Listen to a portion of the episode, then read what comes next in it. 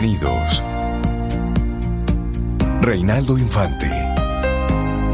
Cintia Ortiz. Sobeida Ramírez. En Camino al Sol.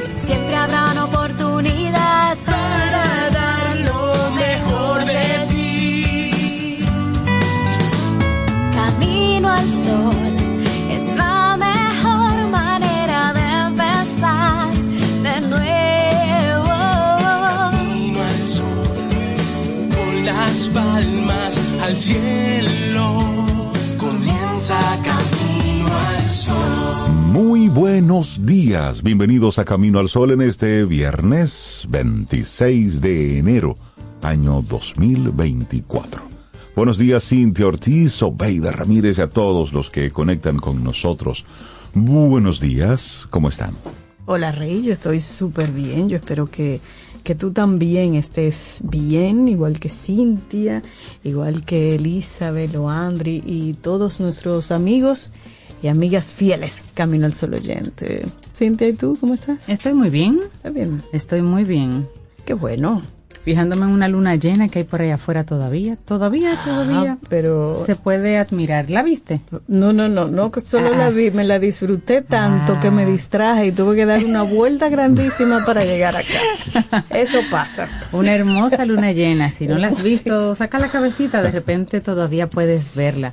Esas son pequeñas cositas que tenemos que aprender a... esas Disfrutar. pequeñas cosas que hay que disfrutar. Y, y si no la han visto, pueden entrar en tres segundos a mi Instagram. A verla. Ah, vas a verla. Yo alguna tomé foto. una Ah, me gusta eso. ¿Tú ves? Me gusta. Ah, Sí, porque- pero así. Sobe, así? sobe, sobe ve y luego comparte. Sí. Ah, sí, yo Sí, comparto. sí. sí. No Eso- todo, pero, pero bien. pero muchas cosas. Pero es viernes. Ay, sí. Estamos a 26 de enero, día del natalicio de Juan Pablo Duarte, el padre de la patria, Así es. ahí. que, bueno, se recogen muchos escritos, muchas palabras, muchas cosas que él dijo, y luego se, se compiló una especie de decálogo, que realmente, miren, en honor a la verdad, los políticos dominicanos nuestros no necesitan ser abogados, no tienen que ser, eh, no sé, ingenieros de la NASA, no tienen que ser expertos en ingeniería cuántica, no, no, no es necesario que sean todos profesores, ni literatos, no, no, no, no, Ni no. riferos. Ni riferos tampoco, ni empresarios ¿Y del lo transporte. Lo único que necesitan es aplicar este decálogo duartiano. Diez, ¿no? Diez cositas. Son solamente 10 Diez cositas. cositas. Óyeme, 10. De hecho, hay algunos que si solamente aplican uno, con, eso nos basta.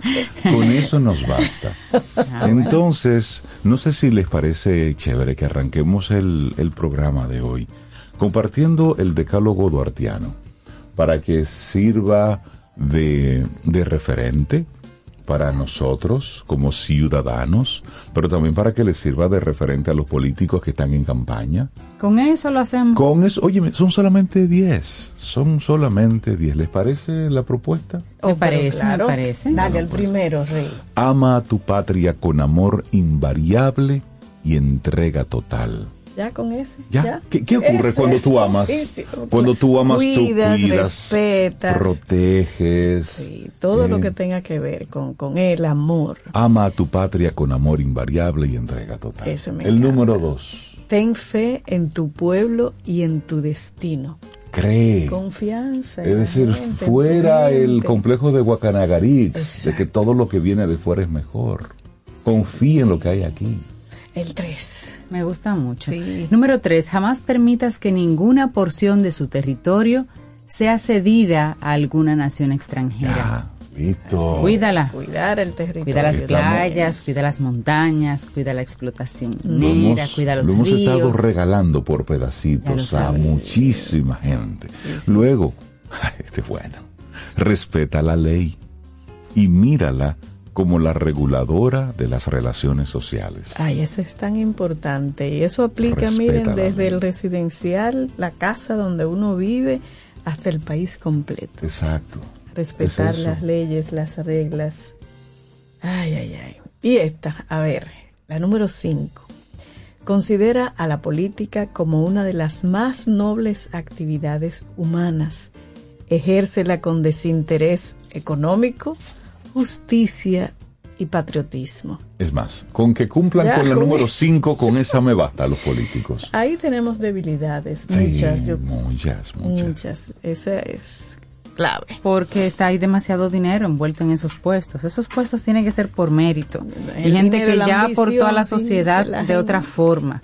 No, no, tampoco deberían ser gente tan jovencita que se estrene en la política, que haga otra cosa, que, que, meta la pata en otro sitio, ¿Cómo que, que tenga experiencia de vida en otro sitio, agarre un poquito y entro, entonces se entregue. Sí, porque sí. Tengo sentimientos encontrados con esa posición tuya. Sí, tú sabes por qué, porque si tú vas solamente a hacer carrera política directamente ahí y tú estás comenzando la vida, tú necesitas también una parte económica que tienes que da y la vas a buscar ahí, cueste lo que cueste. Necesitamos gente que el dinero no sea su móvil. El número 6. Número 6. Considera la libertad como lo más preciado de la vida. Y eso Pero de tranquenlo. responsabilidad. Claro, Claro, claro. Eso de tranquenlo y después averiguamos. Y ¿eh? tampoco es libertinaje. Por supuesto. Luego el, el número 7 de este decálogo duartiano. Lucha por la unión de todos los dominicanos, sin tomar en cuenta la clase a la que pertenezcan.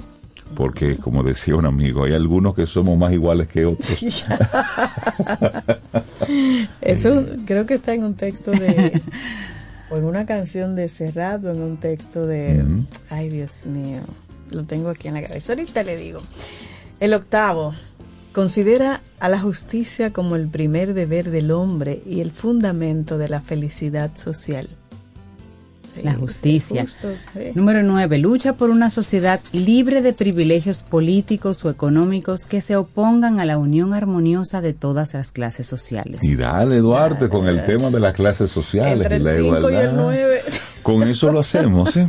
Y luego el número 10, considera a Dios, a la libertad y a la patria como los supremos intereses del pueblo dominicano. Miren, con que nosotros mismos como ciudadanos nos llevemos de estos 10, con que los políticos nuestros se lleven de estos 10, con que nuestros empresarios se lleven de estos 10, con eso lo hacemos. Ahí estamos hablando de principios, ahí estamos hablando de valores, ahí estamos hablando de un sentir. Y eso nos va dando una dirección, que es lo que sentimos. Porque a veces cuando vemos estos titulares, que son bastante feos, por cierto, lo que vemos es una especie de, de que no hay rumbo, de que no hay una, de que no hay una línea, no hay una, no hay una directriz. Es como si cada quien simplemente estuviera eh, alando para su lado. Entonces, esto habla de, de unión, esto habla de enfoque, De respeto, esto habla de libertad. respeto, esto habla de convivencia. De armonía, claro. Sí, Así es que hoy, 26 de enero, que antes era un día festivo, era un día feriado, eh, en estos tiempos, ahora como ya ahora, ahora es como no era antes, sí. es el próximo lunes. Pero dígale a sus fin hijos. de semana largo, cierto. Pero iba a ser fin de Era- semana largo como quiera, porque Sí, cayó viernes. viernes. Pero bueno, ha- hable con sus hijos y compártale esto. Ese Recuer- recuérdele a sus hijos que el próximo lunes él no va a ir a clase por que se celebra el día del natalicio de Juan Pablo hoy, Duarte, no que es lunes. hoy, no el lunes. ¿eh? Es hoy. Pero hable con él Sí. y sobre todo recordar este tipo de pensamientos, Sí, que es, lo, es al final lo importante de estos días. Recordar quién fue esta persona y por qué se le guarda un día. Juan Pablo Duarte, hoy le estamos entonces nosotros así recordando. Así es. Así es. Qué bueno que nació. Bueno, y la actitud camino al sol del día de hoy. Tú eres el cambio que anhelas ver en el mundo. Eso lo tenía claro ahí Juan Pablo Duarte Él quería un cambio y él dijo, Sí. bueno, yo voy, a- voy a empezar por mí. Él se podía mira- quedar en la Francia, se Claro, podía quedar por allá. Y él de sí. una clase acomodada, él no tenía tanto Él no realmente. tenía que venir a coger lucha. No y era joven cuando eso Sí, existía, sí, 25, sí. 26 años tenía. Tú eres Y- el cambio que que anhelas sí. ver en el mundo. Qué sencillo, ¿eh? pero uno siempre piensa que el cambio es el otro que tiene que hacerlo. Ah, ¿y usted? ¿Qué aporta? ¿Qué pone? ¿Qué hace? ¿O qué no hace? Exactamente. Y nos toca a todos, a todas. Es responsabilidad individual para que podamos hacer un algo colectivo. Esto no se hace solo. No. Es con la gente, con usted, conmigo. Y hoy es el Día Mundial de la Educación Ambiental. 26 de enero se celebra este día con el fin de crear conciencia acerca de la importancia de preservar y proteger el medio ambiente, así como incentivar su participación en las iniciativas que se están llevando a cabo a nivel mundial. Que por cierto, ayer veía una información como de parte de de distintas eh, de, de distintos organismos a nivel mundial estaban eh, ya haciendo un llamado de alerta al mundo Al mundo. ¿Y sí por qué? para que considerara algunas zonas del mundo Ajá. como un patrimonio a cuidar de forma urgente es decir cómo evitar pero a nivel mundial y lo estaban haciendo como como un reclamo eh, y de algo que tenía que pasar sí o sí o sí, de proteger zonas como el Amazonas, proteger el tema de los glaciares, proteger distintos espacios que son pulmón del mundo. Y en los últimos años se ha visto cómo esas, eh, esas, eh, esos lugares se han ido deprimiendo, cómo esos lugares han sido afectados eh, crudamente. Entonces están levantando una bandera. Hay por ahí una foto de, de un glaciar, no me acuerdo de, de, de, de dónde, de la Antártida, si mal no recuerdo, que es impresionante cómo se ha ido derritiendo, pero con unos huecos impresionantes. Yo, ay Dios mío, pero vamos, no vamos muy bien, ¿no? En términos de, de clima, de cuidado del medio ambiente. Por eso se está haciendo este, este llamado de que miren, esto hay que cuidarlo, pero no es, Pero es en ahora. 50 años, Sí. es, ahora. ya. Es ya. Ay, ay, ay. Es ya. Bueno, otro día internacional también es el Día Internacional de la Energía Limpia, un poquito conectado porque estamos hablando de ambiente también de alguna forma o de su impacto.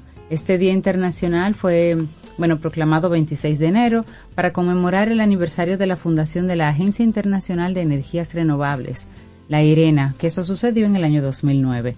Y lo que se busca con esta fecha es acelerar la transición ener- energética global hacia energías renovables. El director de la IRENA ha manifestado que con mucho entusiasmo aplaudo a la ONU y sus est- Estados miembros, incluidos los Emiratos Árabes Unidos y Panamá, como cofacilitadores de una resolución por su decisión de crear un Día Internacional de la Energía Limpia. Al crear un día sobre energía limpia, se destaca la importancia de que el mundo se dirija a sistemas energéticos más modernos, asequibles, sostenibles, que ayuden a conseguir los objetivos de desarrollo sostenible de la Agenda 2030. Muchos de nuestros países, por ejemplo, solo con el sol, pueden entrar de manera más Claro. Rápida a lo que es el tema de energía limpia, todo lo que es el Caribe, todo lo que son las zonas que tienen mucho sol, pero hay lugares con mucho viento, pero hay lugares con muchos afluentes y ríos y aguas que permitirían otro tipo de generación de energía. Eh, es buscar esas respuestas, señores. Sí. Buscar es- y a veces habrá personas que en el camino no les van a gustar las decisiones que se tienen que tomar. Hay personas que van a tener que perder monopolios y, y- y dinero, pero uno o Pero muchos. pensar en el bien común. Pensemos en lo colectivo, porque cuando perdemos lo colectivo, luego se pierde lo individual. Así es. Y eso es lo que a veces no entendemos. Otro día importante que se celebra hoy, Día Internacional de la Aduana. Hoy se celebra 28 de enero este Día Internacional, resaltando la relevancia de las aduanas en el comercio internacional, en la regulación del tráfico migratorio de personas, control de mercancías que entran o salen de un país, recaudación de impuestos, eso es muy importante, y de tributos, así como en la generación de estadísticas de las importaciones y exportaciones de, de los países. Pero ¿por qué se celebra este día? Bueno, la creación de este día se decretó durante la primera sesión del Consejo de Cooperación Aduanera celebrado en Bruselas, Bélgica. En la actualidad de este organismo se denomina Organización Mundial de Aduana, OMA, y entre sus principales objetivos se destaca la creación de normas para el comercio internacional, promover la ética y legalidad en las aduanas y desarrollar las reglas en materia aduanera. Por eso se celebra aquí este día a nivel internacional, más bien. La función de la aduana es que están ubicadas en puertos marítimos, en aeropuertos o terminales ferroviarios, así como en zonas fronterizas y cuyo objetivo fundamental es el control de mercancías, la circulación de importaciones y exportaciones, el cobro de los impuestos respectivos, así como realizar todos los trámites correspondientes de embarque y de recepción. Y bueno, la acción fundamental de las aduanas se centra en combatir la evasión tributaria, el contrabando de mercancías, el tráfico de drogas y las infracciones a la propiedad intelectual. Hasta ahí llega la función de las aduanas. Así es. Hoy también es el Día Mundial del Pescador. Ese es un homenaje a todos los hombres y mujeres que se dedican a la pesca en todo el mundo, tanto los aficionados como los pequeños pescadores de ríos y lagos que son hacen de eso su modo de subsistencia, pero también aquellas personas que se embarcan por meses en barcos pesqueros grandes, en esos mares difíciles como el mar de Bering, que hay una serie en televisión que retrata un poquito eso de, de esa vida en el mar tan difícil. Y bueno, este día se celebra para, para hacernos conscientes del, del duro trabajo del mar, de las jornadas infinitas, los temporales, la vida en condiciones que son muy, muy incómodas. Y todo esto, pues, para que luego tal vez tú puedas tener la opción de ir a un lugar a elegir un pescado y a comer frutos del mar. Pero hay alguien que lo saca, hay alguien que lo busca. Y es un trabajo arduo realmente. y las historias de los pescadores. Hay muchas historias. Ay, leas el libro para celebrar el Día del Viejo y el Mar, un clásico de Ernest Hemingway, que, lo obligaron a leerlo en la escuela, pero qué bueno que, qué bueno que nos con, Hay una película también muy, muy buena. Así arrancamos Camino al Sol, 7.17 minutos, es viernes, estamos a 26 de enero. Desde ayer tenía yo esta canción en la cabeza que hacía tanto tiempo que no la escuchaba.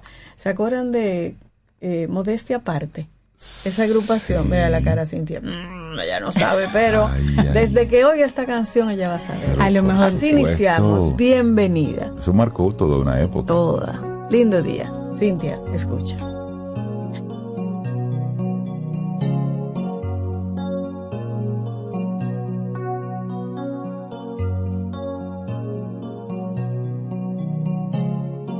Solo unas palabras para decir Creo que tú sabes ya que estuvo bien aquel, yo también.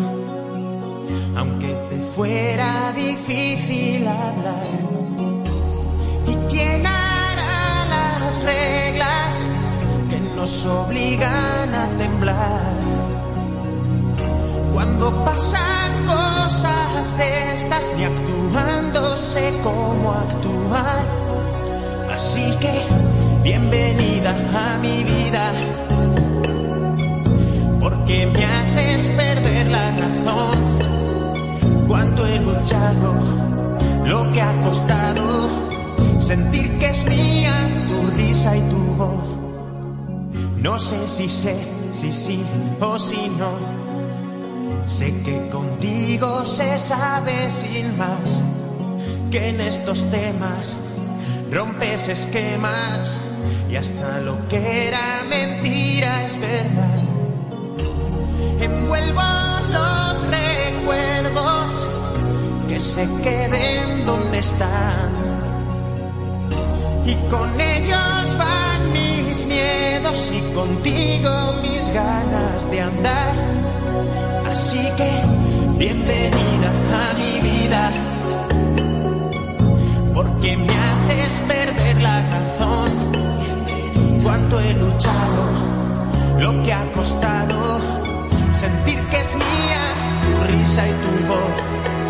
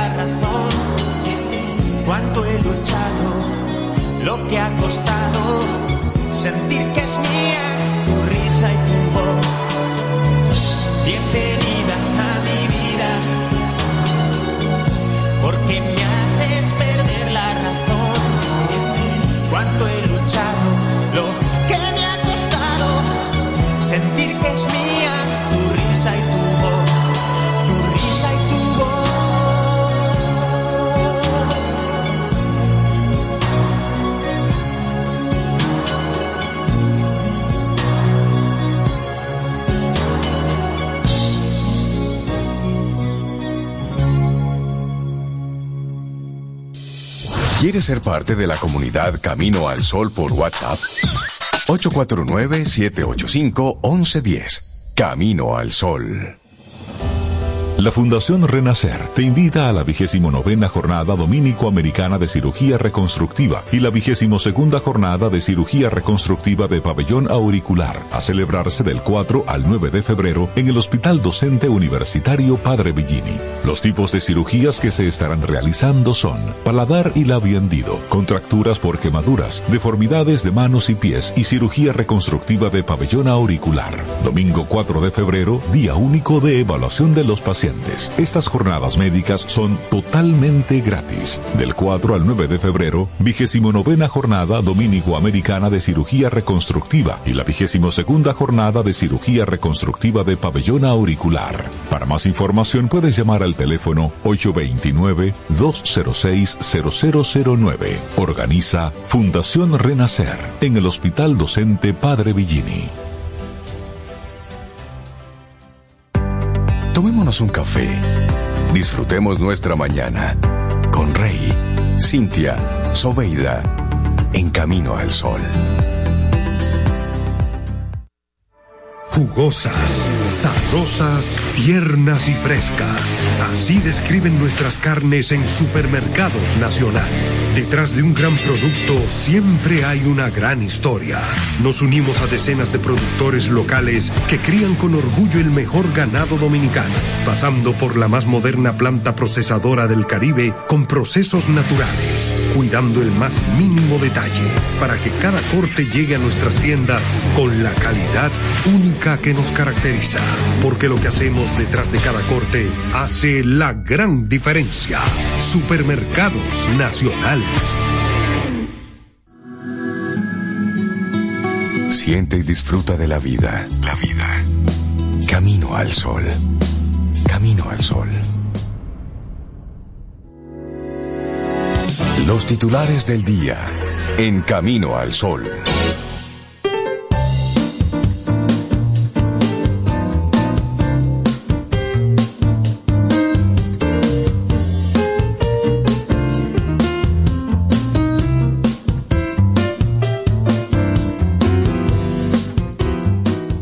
La naturaleza no es un lujo, es una necesidad del espíritu humano tan vital como el agua o el buen pan. Edward Abbey. Seguimos aquí en este Camino al Sol. Vamos con algunos de los titulares que recoge la prensa.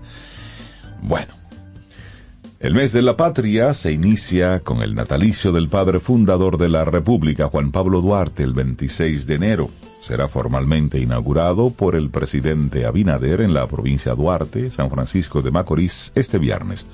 La información la dio a conocer el presidente de la Comisión Permanente de Efemérides Patrias, Juan Pablo Uribe, quien subrayó que el mes de la patria se extiende hasta el 9 de marzo para concluir el natalicio del prócer y mártir Francisco del Rosario Sánchez, que junto a Ramón Matías Mella conforman la triada de los padres de la patria. Entonces, este filósofo y comunicador explicó que la celebración del 211 aniversario del nacimiento de Duarte, que da inicio, como ya les decía, al mes de la patria, comienza a las 8 de la mañana con una ceremonia solemne cívico-militar en el Parque Duarte. Luego habrá una Eucaristía en la Catedral Santa Ana y a partir de las 10 de la mañana, el presidente Abinader encabeza la apertura del mes de la patria, con un desfile patriótico, estudiantil y militar con la consigna Dominicanidad combatiente, Dominicanidad resistente, Dominicanidad siempre. Esa es el, la consigna. Y eso es hoy. Eso es hoy, sí, sí. Así ¿Por que qué es- no lo dejaron para el lunes?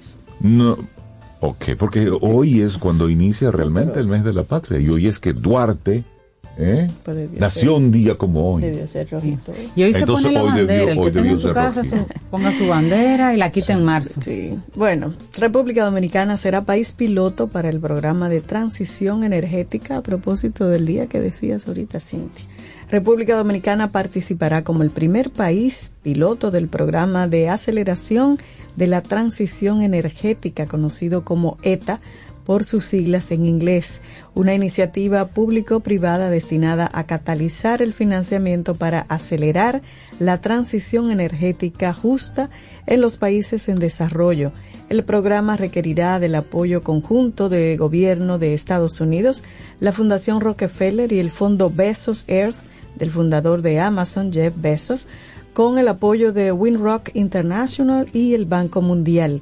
El ministro de Energía y Minas, Antonio Almonte, y de Economía, Planificación y Desarrollo, Pavel Isa Contreras, encabezaron una reunión con representantes de otros ministerios del Banco Central y de otros organismos internacionales. Almonte sostuvo que la iniciativa acelerará la descarbonización de la economía dominicana con proyectos de energías limpias.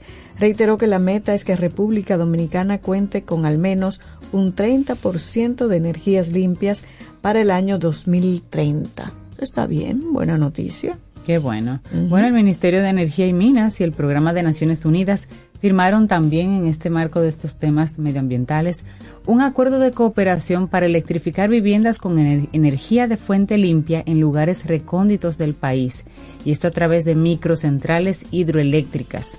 Hablamos de casitas rurales, zonas rurales. Este acuerdo, suscrito en la sede del eh, Ministerio de Energía y Minas específicamente, compromete a ambas entidades a unir esfuerzos para lograr que la población rural y suburbana de República Dominicana tenga acceso universal a la electricidad de fuentes de agua para diferentes usos, motivada con energías renovables de manera más oportuna, de buena calidad y en condiciones ambientales sostenibles.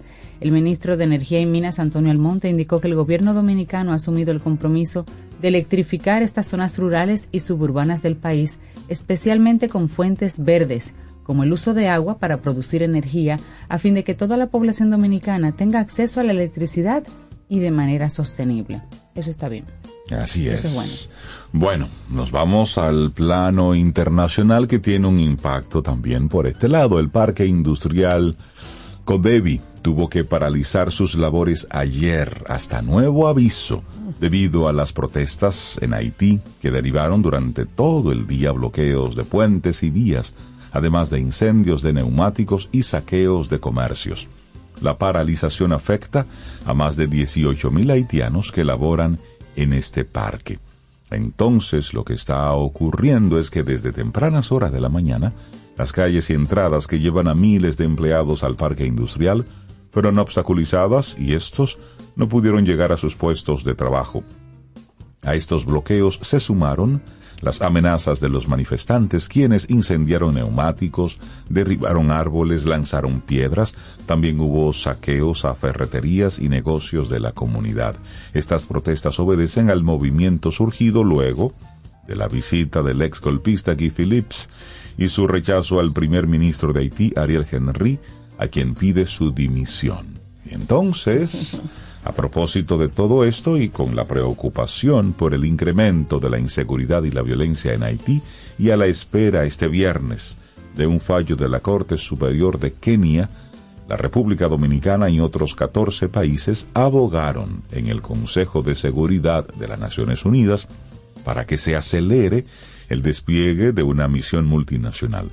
En una sesión que abordó la crisis de Haití, los países confían en un diálogo político en la vecina nación que dé como resultados elecciones transparentes y pacíficas. Es decir, que ya los países muestran de nuevo preocupación en la ONU por el aumento de la violencia. Pero mostrar preocupación y hacer algo, hay un trecho. Hay un trecho importante. Que no se logra vencer todavía. y a propósito, y con ese tema, eh, Haití ONU, la representante especial del secretario general de la Organización de los Estados Unidos, eh, la ONU en Haití, María Isabel Salvador, indicó que la estabilidad a largo plazo en Haití solo puede ser lograda a través de un proceso político nacional e inclusivo.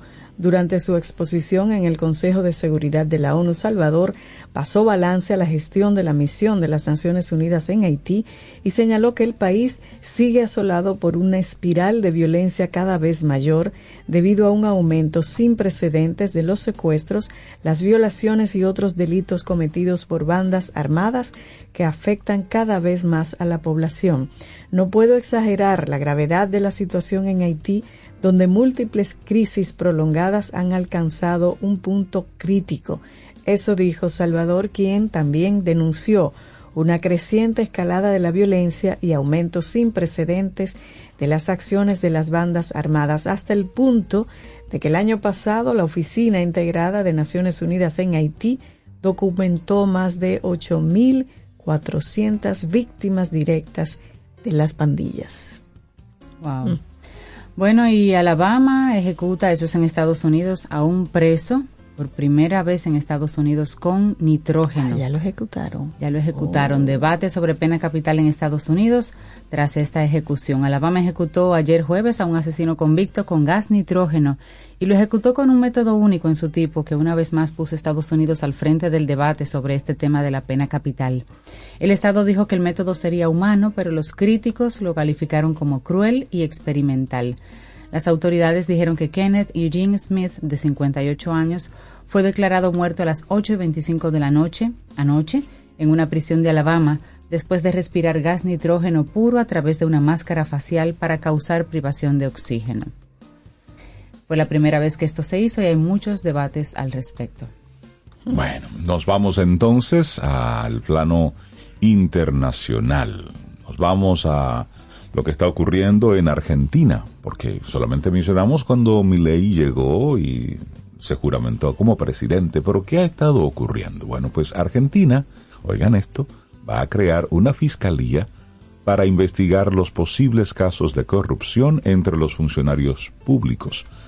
Y esto lo dijo ayer Manuel Adorni en su habitual rueda de prensa en la Casa Rosada. El ministro de Justicia, Mariano Cuneo, va a sugerir en lo inmediato al Procurador General de la Nación la creación de una fiscalía para investigar la corrupción de los funcionarios públicos, especialmente en los supuestos de enriquecimiento ilícito e incrementos patrimoniales no justificados. Eso está bueno. ¿Te imaginas aquí algo así? Ah, sería interesante. Sí, porque, sí, porque esto, esto es focalizado. Es decir, usted es funcionario público y está mostrando un enriquecimiento eh, o una prosperidad eh, como que así, como que usted andaba en guagua pública y de repente reporta dos mil millones de pesos. Pero ¿cómo así? Sí, porque tú puedes mejorar tu condición de vida, pero, estás con un salario más atractivo, más interesante. Pero de ahí a dos mil millones sospechosos. Como que de cero a cien. Entonces, esto que va a pasar en Argentina es básicamente una persona que va a estar enfocada en, en observar esto. Ahí está, esta noticia les va a gustar. Yo miro afuera y, sueño aquí. les va a gustar a ustedes esta, esta noticia. Estados Unidos anuncia una investigación a cinco grandes tecnológicas sobre la inteligencia artificial y la competencia. El gobierno de los Estados Unidos, sí, a través de la Comisión Federal de Comercio, FTC, anunció este jueves que abre una investigación a cinco de las grandes tecnológicas sobre sus estrategias de inversión y alianzas en el desarrollo de la inteligencia artificial. Las empresas investigadas serán Alphabet, eso es Google, Amazon, Microsoft, OpenID y Anthropic. Esta Anthropic una que se formó con ex empleados de OpenID. Abrieron otra. Bueno, y estas cinco convertidas en pocos años en las empresas con más peso de Estados Unidos. El primer argumento que ofrece la FTC es que necesita una mejor comprensión interna de estas relaciones y su impacto en la competencia para averiguar si las políticas de estas compañías dominantes ponen en peligro la innovación y socavan la libre competencia. La investigación pondrá el foco en tres alianzas actualmente en curso. Atención, las de Microsoft con OpenID, Amazon con Anthropic y Google con Anthropic también, que han supuesto inversiones de miles de millones de dólares. Las compañías tienen ahora 45 días para responder a la orden de la FTC de aportar datos e información sobre productos, inversiones, gobernanza interna, mercados, planes de crecimiento y expansión geográfica, entre otras cosas. La FTC se limita a su propio campo de acción, la libre competencia, pero este movimiento se suma a la creciente presión sobre las tecnologías sobre aspectos de contenido, derechos de autor, desinformación, etcétera, que están multiplicando los llamamientos de todo el mundo a un mayor control sobre el funcionamiento de la inteligencia artificial.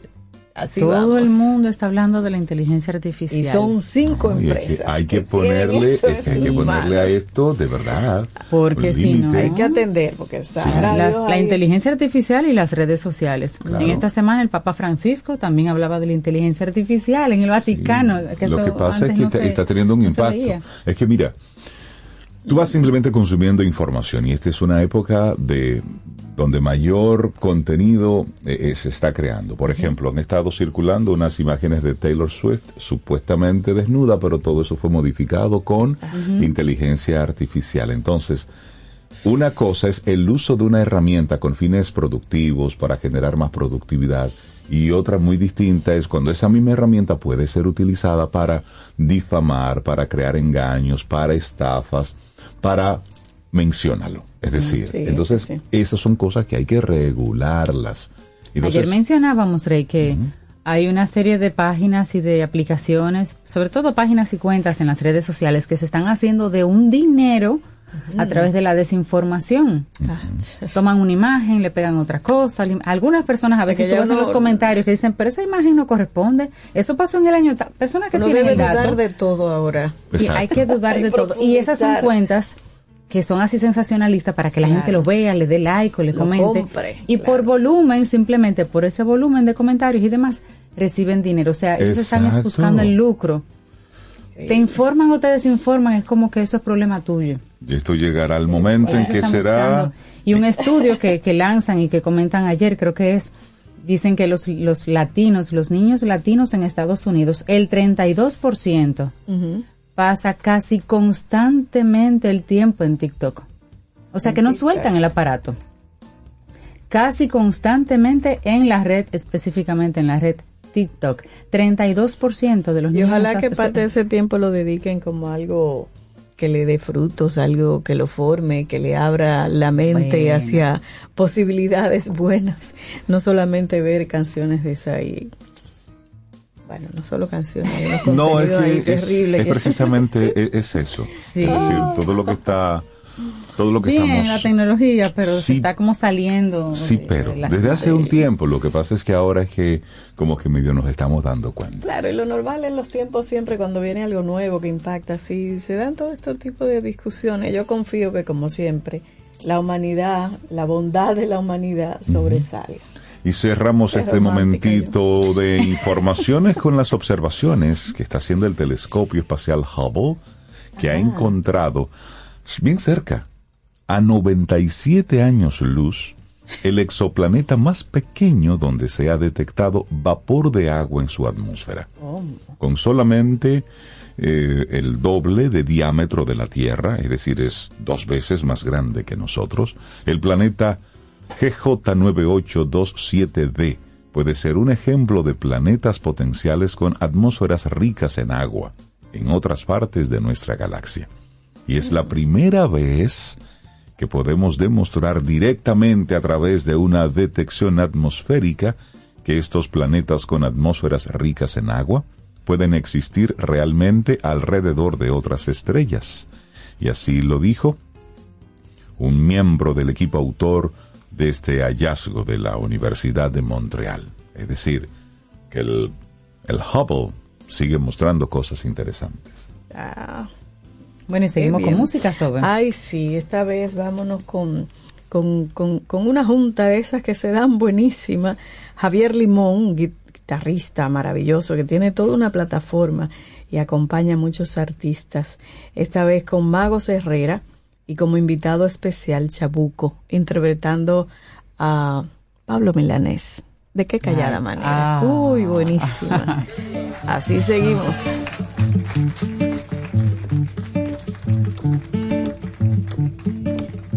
De qué callada manera se me adentra usted sonriendo, como si fuera la primavera vagón, yo muriendo. Y de qué modo sutil me derramó en la camisa todas las flores de abril. ¿Quién le dijo que yo era? Risa siempre, nunca llanto, como si fuera la primavera. No soy tanto. Cambio, que espiritual que usted me brinde una rosa de su jardín principal. De qué callada manera se me adentra usted sonriendo, como si fuera la primavera, yo muriendo. Yo muriendo, de qué callada manera se me adentra usted sonriendo, como si fuera la primavera, yo muriendo, yo muriendo, un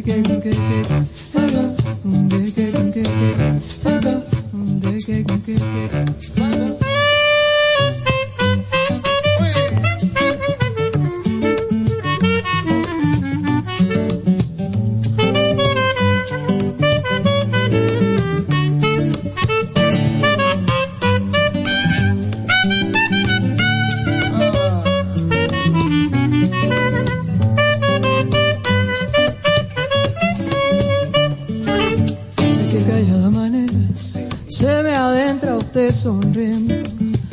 si fuera la primavera y yo muriendo.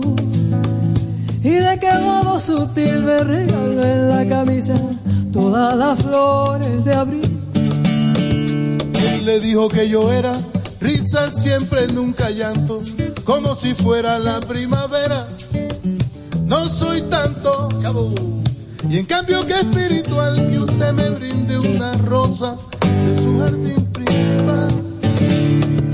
De qué callada manera se me adentra usted sonriendo, como si fuera la primavera.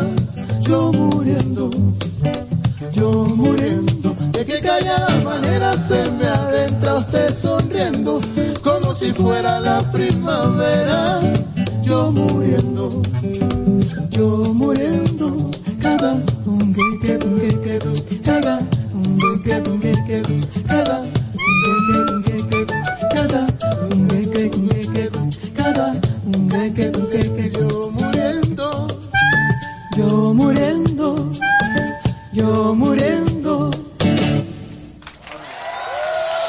¿Quieres ser parte de la comunidad Camino al Sol por WhatsApp? 849-785-1110. Camino al Sol. Infórmate antes de invertir. Investiga el potencial de ganancias y las posibilidades de pérdidas de cualquier producto de inversión. Ejerce tus finanzas con propósito. Es un consejo de Banco Popular. A tu lado siempre. Tomémonos un café. Disfrutemos nuestra mañana con Rey, Cintia, Soveida, en Camino al Sol. El mundo está lleno de ideas. Te ayudamos a iluminar la tuya. ¿Qué idea quieres cumplir en este 2024? En el Banco Popular llevamos 60 años cumpliendo con las ideas de los dominicanos. Día a día, construimos un porvenir donde cada idea tenga el poder de transformar nuestra sociedad y nuestras vidas. El Banco de las Ideas, 60 años cumpliendo. Popular, a tu lado siempre. Siente y disfruta de la vida. La vida. Camino al sol. Camino al sol.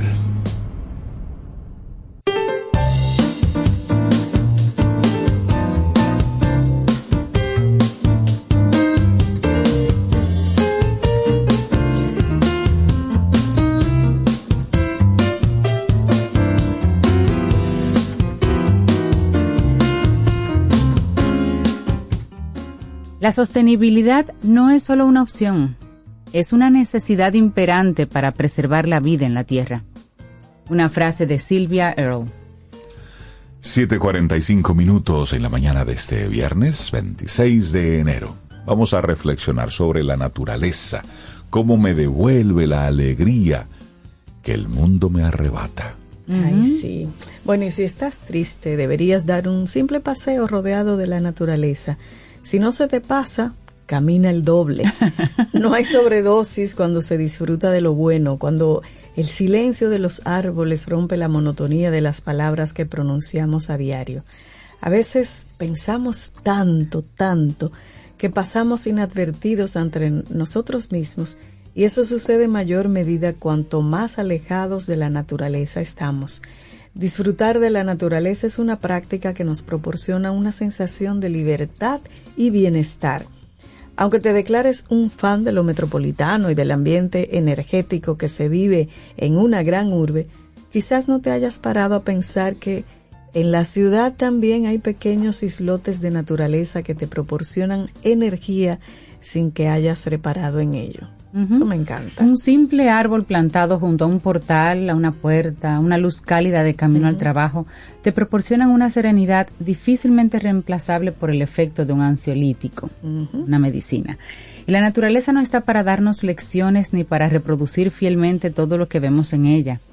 La naturaleza es el marco artístico que delimita nuestra vida y obra como seres humanos.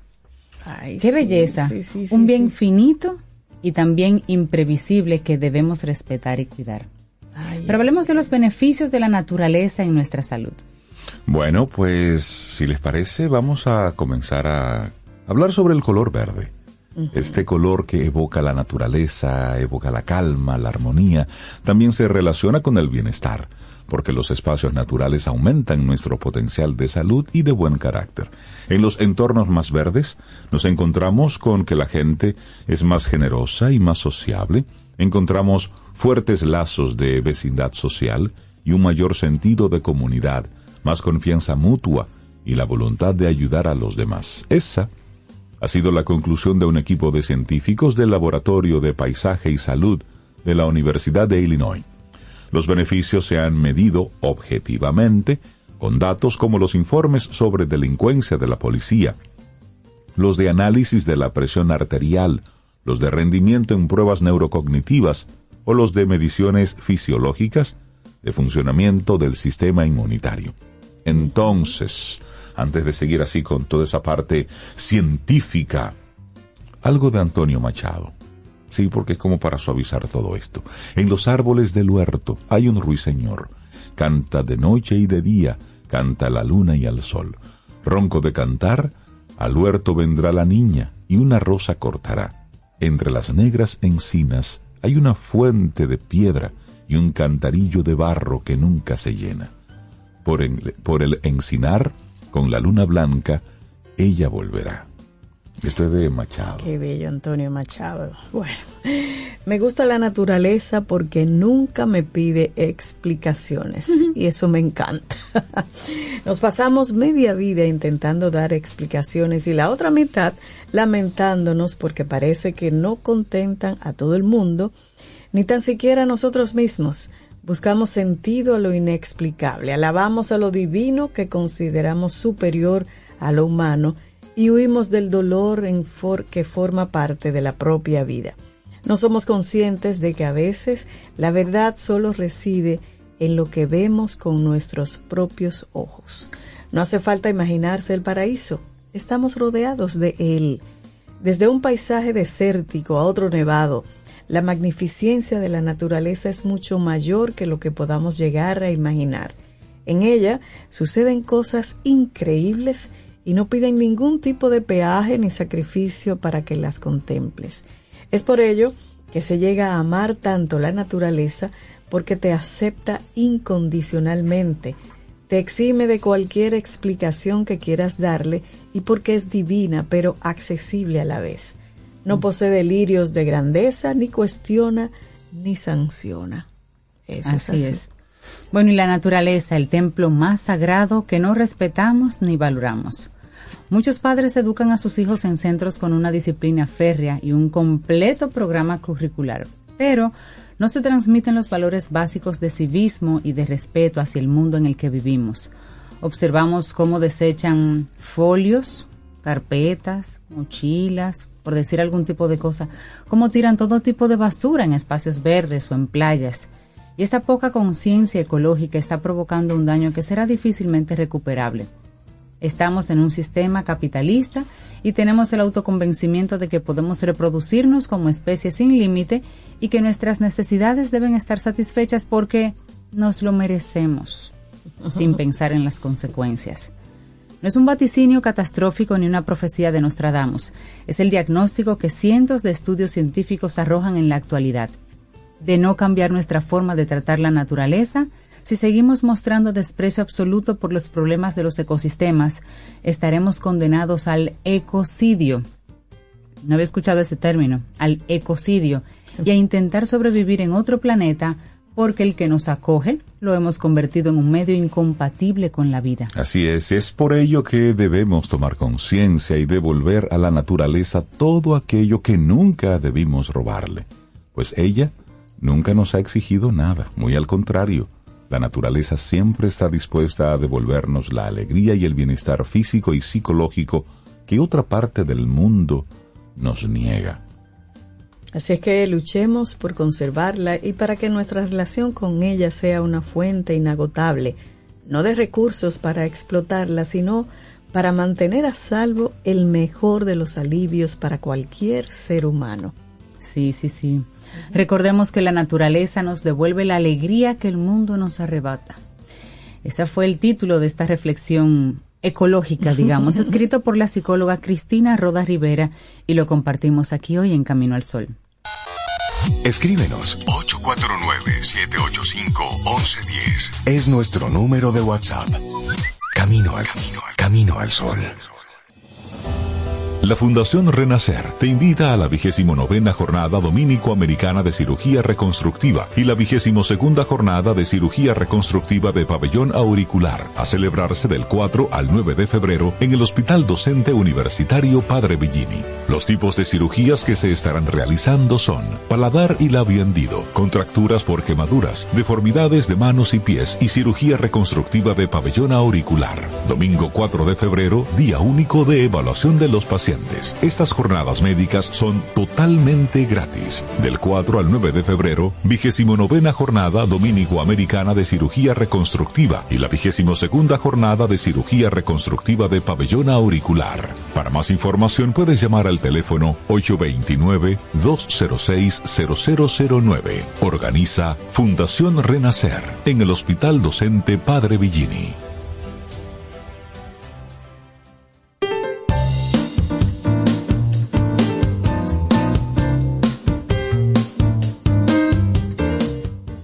No hay belleza en el paisaje si no hay armonía con la naturaleza. No hay belleza en el paisaje si no hay armonía con la naturaleza. Una frase bien cortita y muy hermosa de Mahatma Gandhi.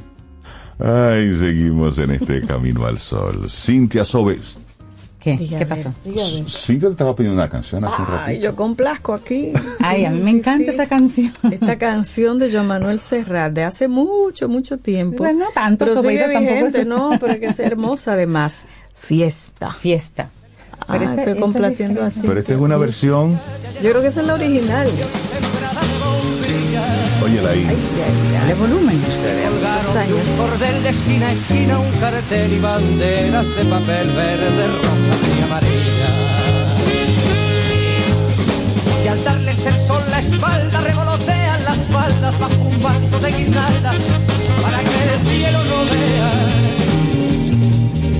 En la noche de San Juan, como comparten su pan, su mujer y su gabán, gentes de cien mil raleas.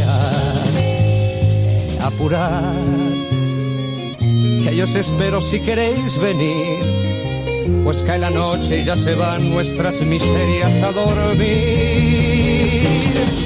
Y vamos subiendo la cuesta, que arriba mi calle se vistió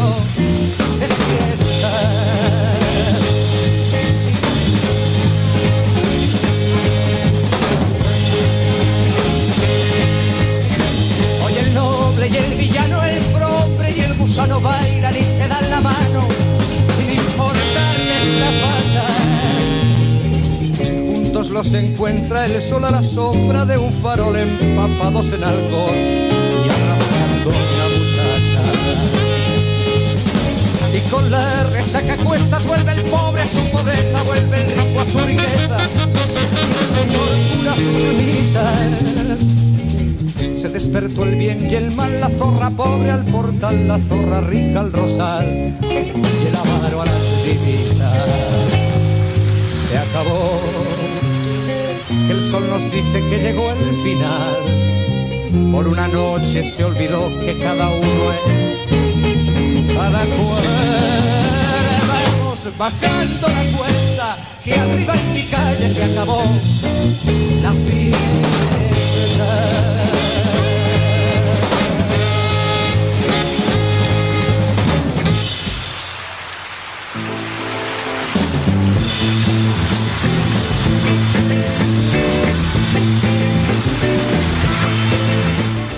Eso está bueno, así como en concierto. hay una versión más reciente que se hizo como en pandemia por ahí. Sí, Eh, pero, a mí es- me gusta. No, y hay una versión que está Joan Manuel, además de, él está Ana Belén, Sí, Víctor Manuel, sí, sí, muy, sí, muy. sí, sí, sí. Pero esa tiene ese Esa- encanto y además ese saxo que suena. Y esa, ahí, esa letra tan, tan inteligente. Y esa fue una presentación que, que fue realizada en Radio Televisión Española. Sí, en vivo ahí. Buenísimo, El buenísimo. video está en blanco y negro.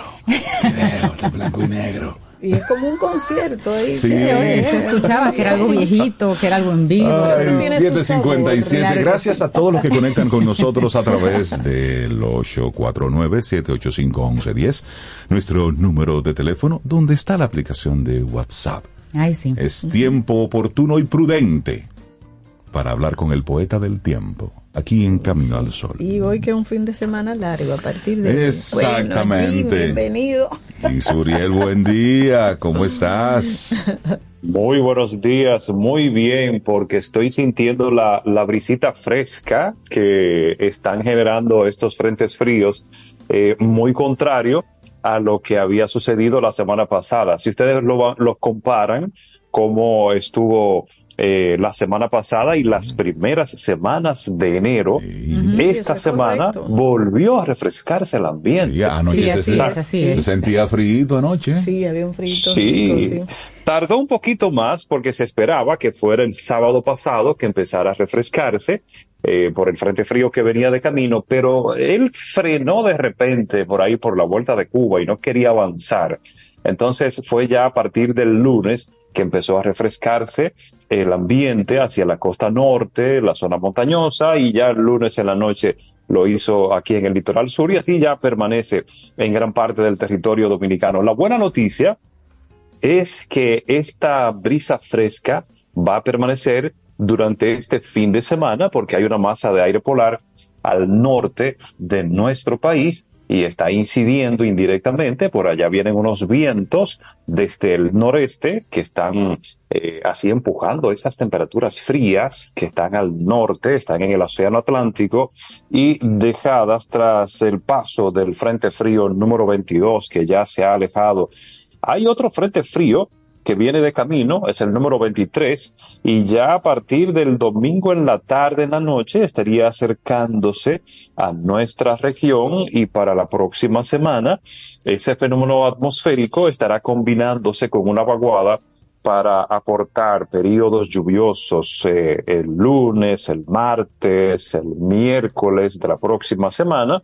Así que vamos a tener el paraguas en manos, este fin de semana largo, el lunes, no feriado, pero mucha atención porque ya a partir del lunes estaría iniciando un periodo lluvioso eh, moderado. No será tan significativo, tan extremo. Esto es para aquellas personas que han desarrollado aquella fobia hacia los procesos lluviosos extremos, la, la Sí, pluviofobia, sí, sí. que de hecho eh, ha incrementado en República Dominicana eh, con los eventos de los Con los últimos dos dos noviembres ¿Qué les, qué parece? es que, oye, en Medellín, porque una cosa es una, una rica lluvia como la del pasado miércoles, momentito, una lluvia suavecita y luego se va.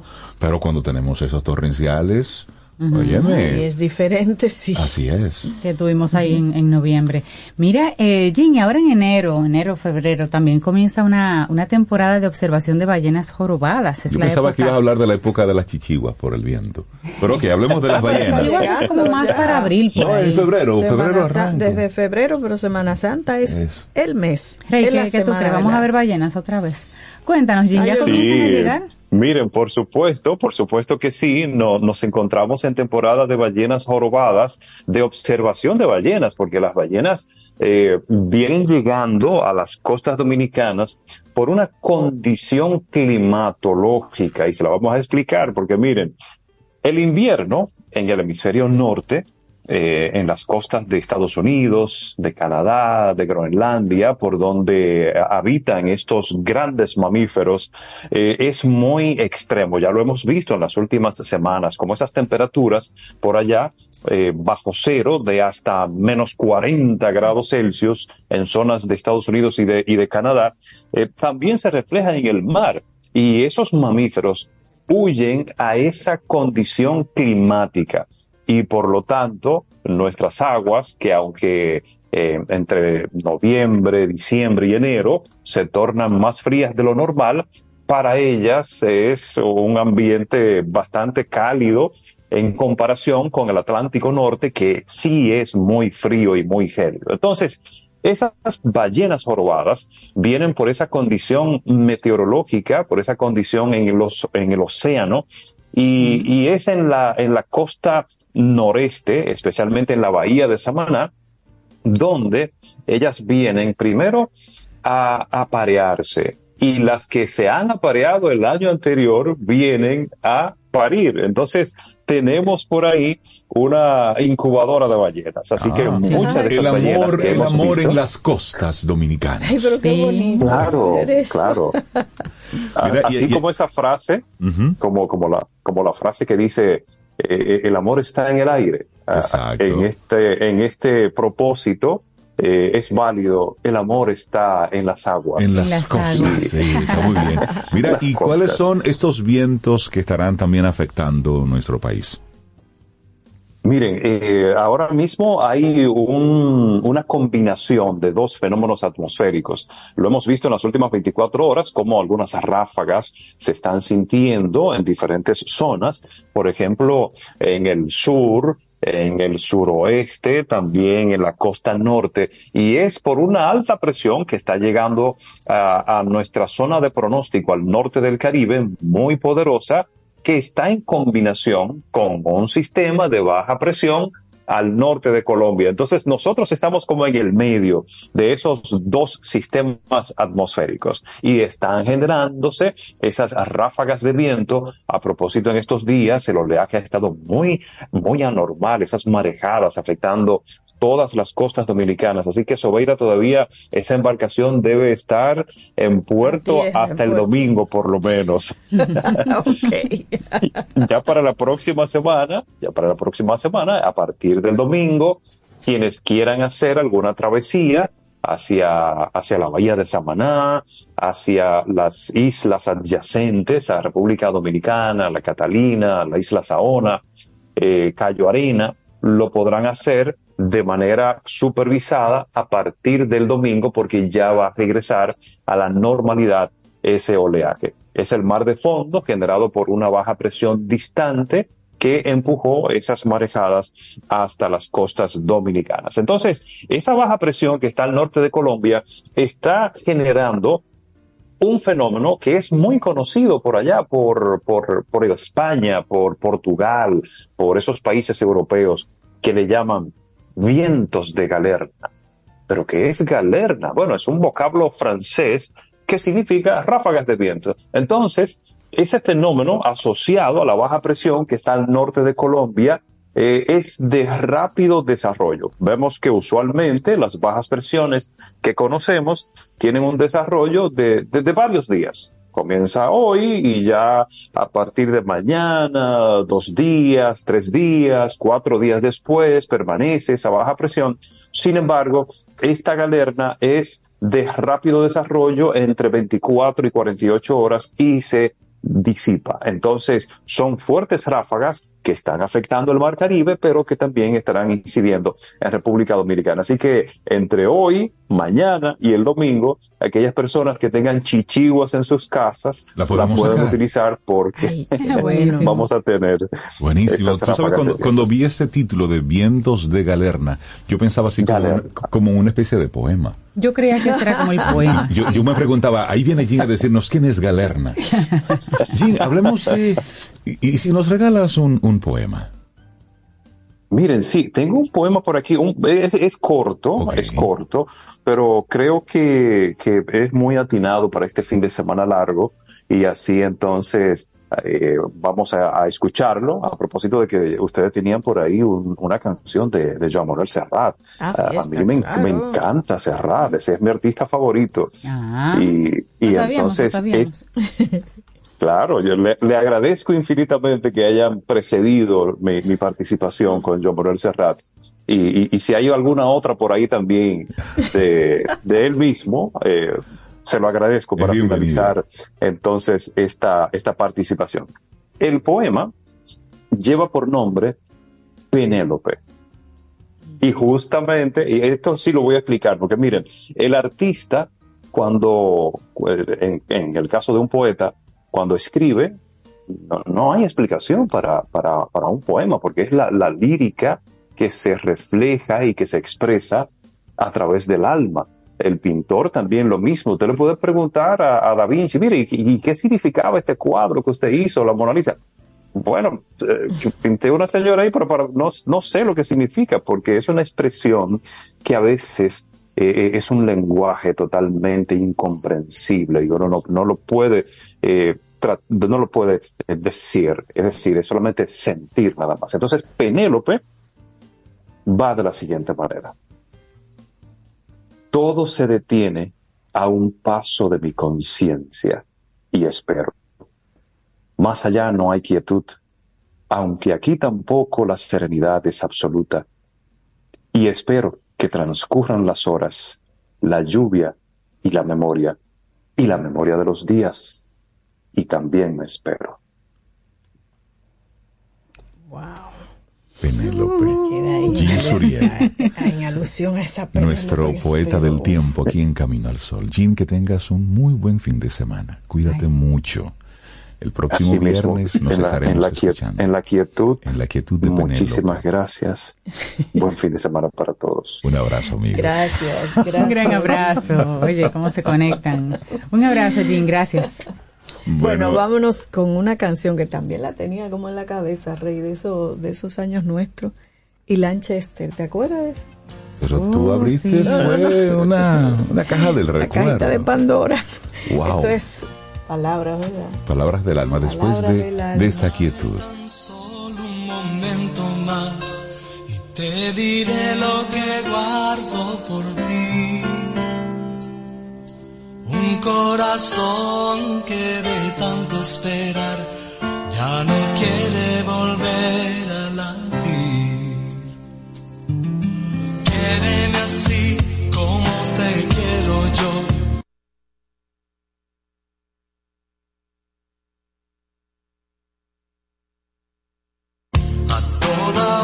sin reservas atadas. Dime que no para morir de una vez, como se muere en la ausencia del agua. es amor.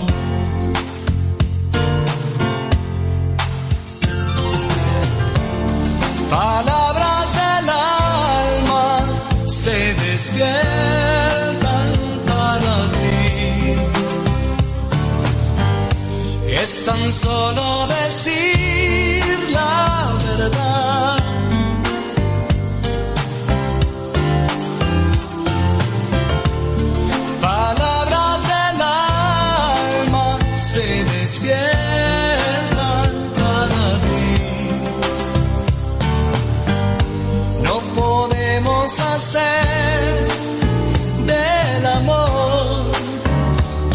Adiós, por eso digo, dime que sí para vivir junto a ti a tiempo entero y con tarjeta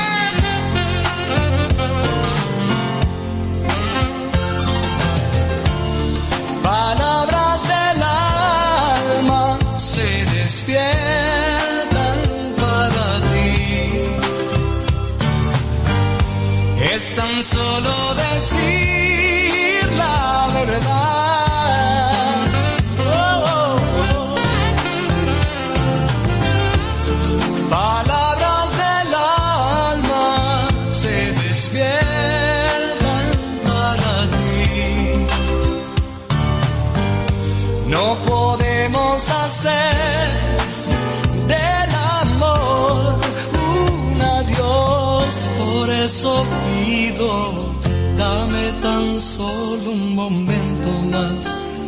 Te diré lo que guardo por ti.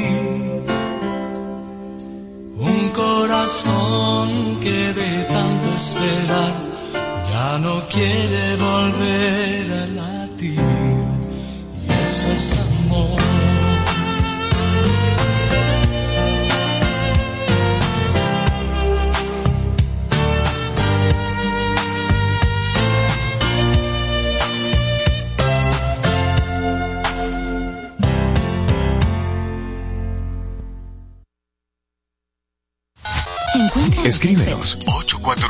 849-785-1110. Es nuestro número de WhatsApp.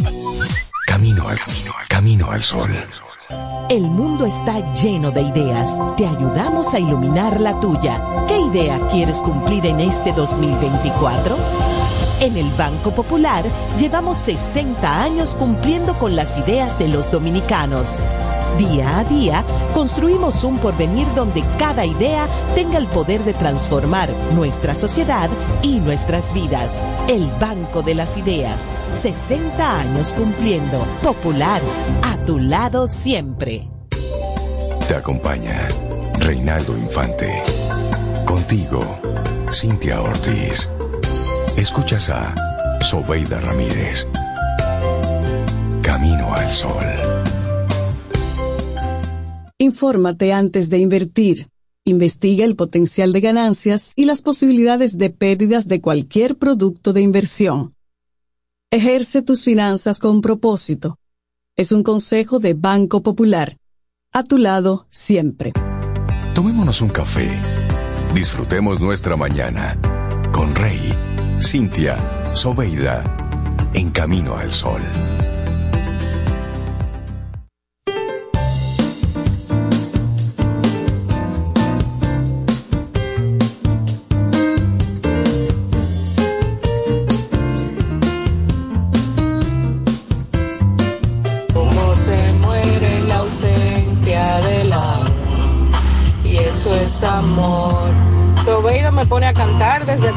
Con Camino al Sol. Gracias. Palabras del alma ustedes. Ay, me encanta, me encanta. Esos son los Camino al Sol oyentes. Esa gente no son de este planeta. Yo lo he dicho que yo no voy Qué lindo, gracias. Ay, qué gracias. bueno, gracias por mandarnos eso, nos, nos hace la mañana y se convierte esa, ese momentito como en nuestra frase introductoria de este, de este nuevo bloque, de este segmento aquí en Camino al Sol. De verdad que gracias por enviarnos eso, por ser tan Tan espontáneos. Ay, pero yo voy a decir no, no lo diga, déjalo así. chévere, no, no, déjalo pero así, la me magia de la- encanta, sí. Bueno, pues Mira, Pero gracias sí. por ello. Toma esa decisión, Solida Ramírez. Tomar decisiones para una vida mejor. Aprovechando ese momentito para conectar con Dalul Ordey, psicóloga, nuestra doctora en neurociencia cognitiva aplicada, directora de psicología infantil, evaluación y diagnóstico de neurotraining, vecina, amiga, una chulería de persona. Dalul, buenos días, Buenos bienvenida. días, Y bienvenidas. caracao, ¿cómo se diría? Karaoke, lover. fotografía. Karaoke lover, poeta. Sí, Poeta horneadora también. profesional de cosas chéveres. No, no, no, Dalul es una Hola, cajita de Dalul. Pandora. Hola. Pero eso que amiga Bien. nuestra, por lo diversa. Es que Camino al Sol, lo Camino al Sol oyente y, y los colaboradores aquí son uno, son una raza. La raza Camino al Sol. Yo creo que sí, la raza camino al sol. Mira, me ahí. gusta, Sí, sí, sí. porque hay gente de verdad es diferente y qué bueno que nos estamos encontrando en el camino. Dalul, este tema que nos traes hoy, en enero, muy bien, cae. Claro que sí, porque eh, se acuerdan que la semana, bueno, la última vez que estuve aquí estuvimos hablando de la planificación, Sí. que es un es todo un todo un función, toda una función ejecutiva compleja que está asociada, ¿verdad?, a nuestro lóbulo frontal. Sin embargo, para llegar al tema de la planificación, hay una serie de pasos previos que también lo mencionábamos, y es el tema de que nosotros tenemos que tener claramente establecido qué es lo que queremos. Y para eso hay que tomar decisiones. Yo no puedo abarcarlo todo, yo no puedo tenerlo todo, yo no puedo priorizar todo, porque si no no sería una no sería priorizar. Entonces, ahí entra el tema de poder desarrollar, de poder implementar esa capacidad, primero de analizar a conciencia profundamente y real y con una con una mirada realista de nuestra de nuestra de nuestra condición actual con respecto a aquella condición deseada que queremos desarrollar o lograr.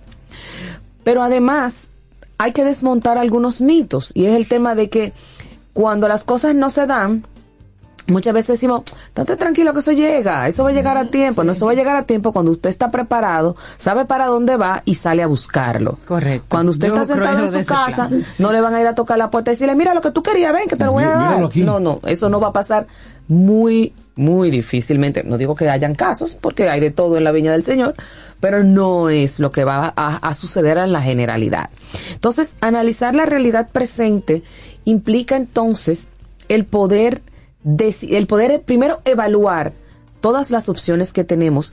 Y fíjate que hay un tema interesantísimo, y es que antes el asunto era que a veces no había muchas oportunidades o muchos recursos. Ahora tenemos exceso de oportunidades, exceso de recursos, y el problema es decidir hacia dónde, cómo y qué vamos a escoger. Y eso es un dilema que tiene mm, principalmente las generaciones más jóvenes que están expuestos excesivamente A un, a tantas cosas, a tanta información, a tantas oportunidades, a tantos caminos que poder eh, tomar, que pueden que pueden decidir. Y entonces ahí viene el tema de la dilación en la decisión correcta o en, en una decisión para iniciar, porque a veces esa decisión cambia, porque es- eso es lo válido del proceso. Es que yo analicé, es que yo busqué las mejores opciones, eh, vi cuál era mi realidad y la y la y la proyecté en ese en ese en esas posibilidades y tomé una decisión para ir en un camino determinado. Pero a mitad del proceso a lo mejor no era lo que yo pensaba y ahí entra entonces el asunto, volver a tener una gama amplísima de, de opciones y tener que retomar una decisión. Hay procesos que a, a mitad de camino uno sabe que van mal y por no tomar una decisión adecuada, se terminan y tú dices, ¿para qué yo hice eso? O no salió como tú esperabas, aún tú sabiendo que no iba a salir como tú esperabas, porque nos cuesta mucho el poder asumir una postura que, que implique cambiar eso que ya habíamos Mira, empezado a realizar. Y eso que tú planteas, Dalul, nos invita a reflexionar sobre el tema del, del ego, del orgullo y también de la flexibilidad. Correcto. Es decir, aunque tú hayas en algún momento tomado una decisión, en el camino tú vas viendo como que no, óyeme, detente, hay que ser valiente, decir, detente, mira, yo pensé esto, pero realmente yo creo que por aquí. Claro, porque hay un, hay un tema ahí de que me equivoqué. Exacto. Y el error es mal visto cuando todo lo que uno aprende, lo que se ha creado, lo que se ha innovado, ha sido por una metida de pata, Se- señor. Sencillo. Tal Al- cual. a lo que vinimos a este mundo. Escuché una vez a alguien decir, señores, la gente se le olvida que lo que uno hace es que la pega a veces. Eso Pero es no viven así. el error todo Es el que, tiempo. Claro, es que es ensayo error, o mejor dicho, ensayo éxito. Lo hice, no me salió, lo hice, no me salió. Ah, esto por qué me salió. Vamos a hacerlo, vamos a hacerlo por ahí. Pero entonces nos da mucho miedo el fallar, nos da mucho miedo el no llenar la expectativa social de que tengo que ser exitoso, famoso, eh, eh, poderoso, tener, hacer mucho, eh, aparentar mucho. Y entonces ahí viene otra otro tema interesante y es que estamos confundiéndonos el tema de percibir sensaciones agradables a tener realmente un proceso de vida que me genere bienestar, estabilidad y seguridad. ¿Por qué? Porque ahora es el inmediatismo, es que es ahora que lo quiero hacer, que lo quiero sentir, que quiero estar feliz, que quiero sentirme bien y entonces ese, ese estímulo inmediato, que es lo que produce esa sensación, desaparece. Porque yo no voy a estar todo el tiempo comiendo, no voy a estar todo el tiempo eh, eh, en una fiesta, no voy a estar todo el tiempo tomando, no voy a estar todo el tiempo en una playa. Entonces, cuando el estímulo pasa, pasa la felicidad, pasa el bienestar. ¿Por qué? Porque estamos confundiendo el sentir la sensación, que es una reacción fisiológica ante una serie o un estímulo, a un proceso construido de bienestar que al final, volvemos a lo mismo, es una decisión. ¿Qué es lo que yo quiero hacer para estar feliz? Porque yo sé qué es lo que me hace feliz, qué es lo que me hace sentir bien, qué es lo que me va a ayudar a progresar. Si usted quiere incursionar en un área, usted tiene, según los expertos, usted tiene que dedicarle 10 mil horas de práctica, de estudio. Entonces usted, por ver tres videos de YouTube, No. ver cinco tutoriales y hacerlo diez veces, no se va a hacer un experto. Mira, hay un libro buenísimo que se llama La Maestría, que es, el, el autor es de las 48 leyes del poder, eh, apellido Green, que él recoge precisamente la historia de distintas personas en la historia de la humanidad de Robert Greene. Ese libro es espectacular, porque él va mostrando cómo artistas, científicos, llegaron precisamente a ese punto de la maestría y lo va relatando de una forma tal que te permite emular esos pasos. Es decir, como artista, por ejemplo, como John Coltrane en el jazz alcanzó esa, esa maestría. Y es precisamente esa, eh, ese reconocimiento que él hace al tiempo, al esfuerzo, a la disciplina, al trabajo, porque en este tiempo de lo efímero, donde todo es en bullets, dame un, dos, tres y de inmediato lo hago. No, la vida no funciona así. La puedes pegar en un momento, pero hay que trabajar, hay que ser disciplinado y hay que ser intencionado. Y ahí viene el otro tema y es cuál es el sentido que yo le voy a dar a mi vida. Y el tema es que ahora mismo parte de la situación que estamos viviendo como sociedad, y no solo aquí, a nivel general, es el tema de que quienes vienen en las nuevas generaciones no tienen un sentido de vida. Hace no saben hacia dónde van. Hace unos días no me saben lo una- que quieren ni siquiera. ¿Sabes qué? Discúlpame que te Sí, sí, interrumpa. Hace claro. unos días me, me- en una conversación me decía una persona, es que esta generación está creciendo sin contexto, precisamente por estar tan conectados a la pantalla. Y es cierto. Y eso es una, eso es una deficiencia de este tiempo. no tienen una construcción ni siquiera adecuada de su propia identidad. Porque los referentes que tenemos anteriormente era mi papá, era mi tío, era, era una persona que yo admiraba, un profesor. Ahora es un influencer, es un artista que deja mucho que ver y deja mucho que desear cuáles son las formas y los y, y lo que esa persona hace cuando lo Claro. cuando lo realiza y ahí entra un tema interesantísimo con el tema del sentido de la vida y es que cuando yo tomo decisiones y eso me, me encantó porque lo vi lo, lo- lo estuve leyendo en un libro eso la, la toma de decisiones también está asociada a tus valores a la ética y al contexto social en el que tú te desarrollas. Entonces, si nos sentamos a ver qué está promoviendo socialmente nuestra cultura, hay un problema serio. Cuando, ¿Por qué? Porque cuáles son los valores. Bueno, Entonces, yo, ahí entra. yo lo voy a decir. Que Toquilla esté en un desfile, Desfile. de modas de, De de- Jean-Paul Gaultier. de Jean-Paul Gaultier, a mí me da mucha pena y vergüenza ajena. Porque cuál es entonces, cuál es lo, el mensaje que yo le estoy dando a la chica que está estudiando, que se está formando, que está haciendo, que a lo mejor quiere entrar en el mundo de la moda por otra vía. ¿Cuál es el mensaje? Por eso es que los chicos de ahora ¿Pero qué dicen, ella ¿y estudiar para qué? Modelando. Porque yo me pongo en. YouTube y gano dinero. Y estudiar para y esforzar, lo dicen. Claro. Lo dicen. Entonces, y las cuando- marcas lo refuerzan. Y cuando la inteligencia artificial venga y sustituya todo eso, Por y cuando ya eso pase de moda, y cuando ya haya otra cosa que lo sustituya, o cuando venga otra cosa, se quedan en el aire. Ya están en el aire y no se han dado cuenta. Entonces, ahí viene eh, el, el asunto importante y vamos a volver a lo, a lo esencial. Los valores los desarrolla y los inculca la familia como un ente principal, como, como el eje social. O sea, desde que yo tengo uso de razón, cuando yo estudiaba en el colegio, decían que la familia era la base de la sociedad. La familia que está ahí- jugando con el ampalla en contra. Y entonces, pero entonces tenemos que empezar a ver cómo nosotros podemos entrar a ese juego. Sí. Porque igual, yo te voy a decir una cosa, Sí, sí. Hay que poner límites. Sí. Y, y ahora mismo los padres, muchos padres, tienen miedo de ponerle límites para no herir la sensibilidad de los hijos. Si usted se quiere herir, hiérase, hermano. Pero esto es lo que usted necesita, porque como, como, como educadores y como responsables De esas vidas. de esas vidas, yo te tengo que dar lo que tú necesitas, no necesariamente siempre lo que tú quieres. Y tiene que haber un balance entre eso. Y entonces hay que el niño, que el jovencito, hay que no que me deja de hablar, hay que no que se, se deprime. No ah, vamos a llevarlo al psicólogo si se deprime, para que le encuentre un sentido a la vida, que eso es lo que no tiene. Y ahora entonces, lo consultan para todo. para todo. Espérate, o sea, hay cosas que no. Hay cosas que yo te tengo que informar porque tú eres parte de esta familia, pero ya la decisión está tomada y No, hay tu tía. de- de- y punto.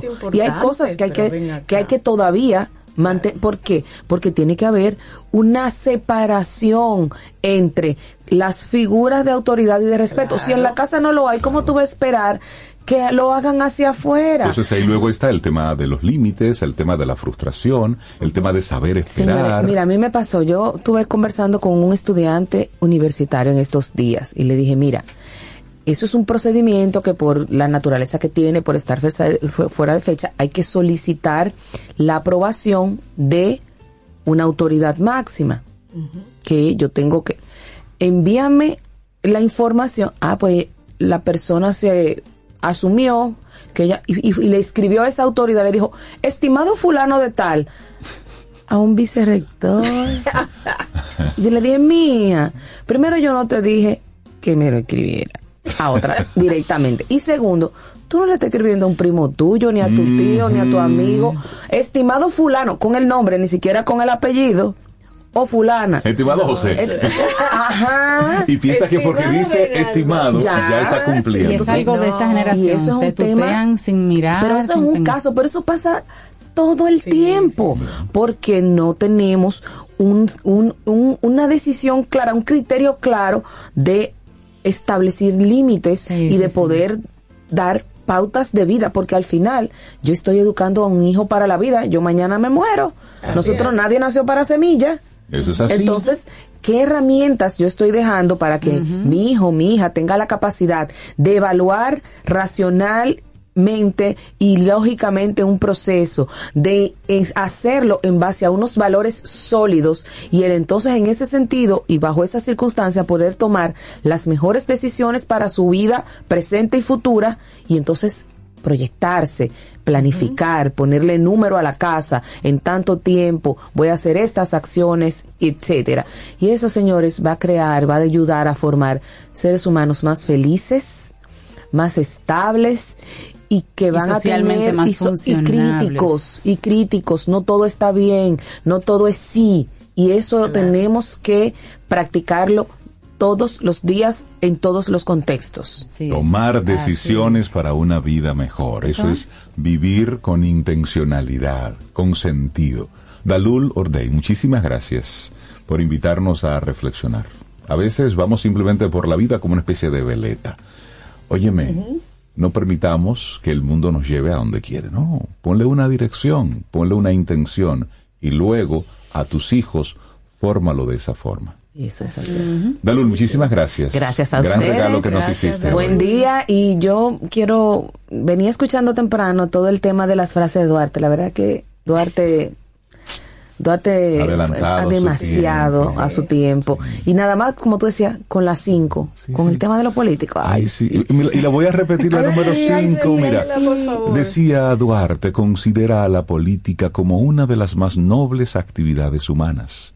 Y ahí viene lo bueno. Ejércela con desinterés económico, justicia y patriotismo. no se diga más. Pobre Duarte.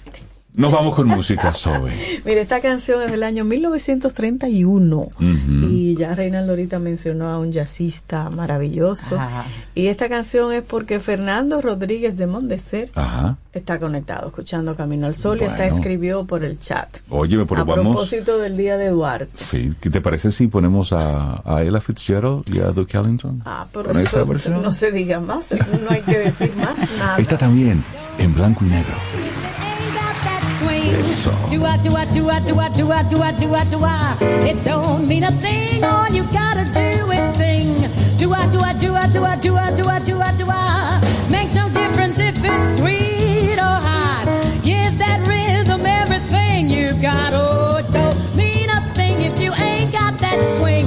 Do I, do I, do I, do I, do I, do I, do I, do I, do I? It doesn't mean a thing if it ain't got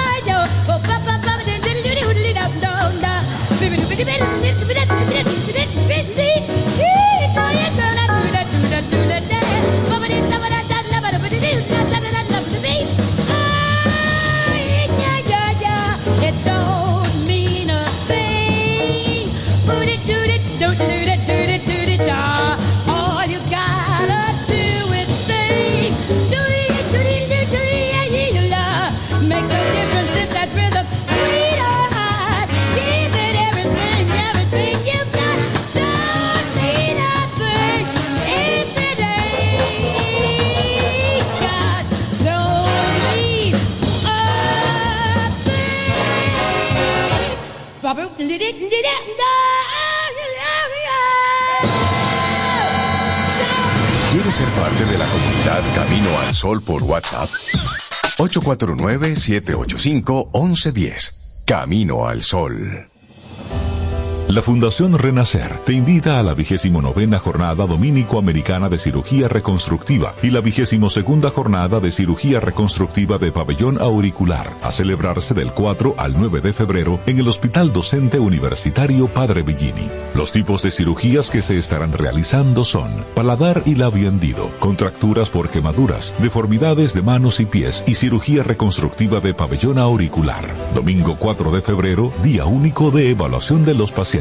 Estas jornadas médicas son totalmente gratis. Del 4 al 9 de febrero, 29 jornada dominico-americana de cirugía reconstructiva y la 22 jornada de cirugía reconstructiva de pabellón auricular. Para más información puedes llamar al teléfono 829-206-0009. Organiza Fundación Renacer en el Hospital Docente Padre Villini.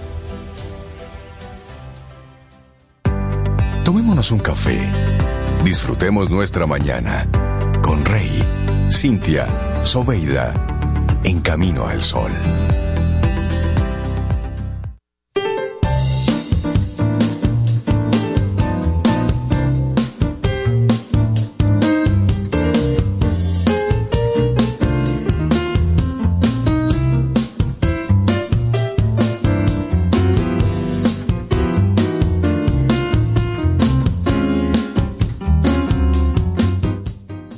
La libertad, la belleza y la verdad son formas de amar el mundo.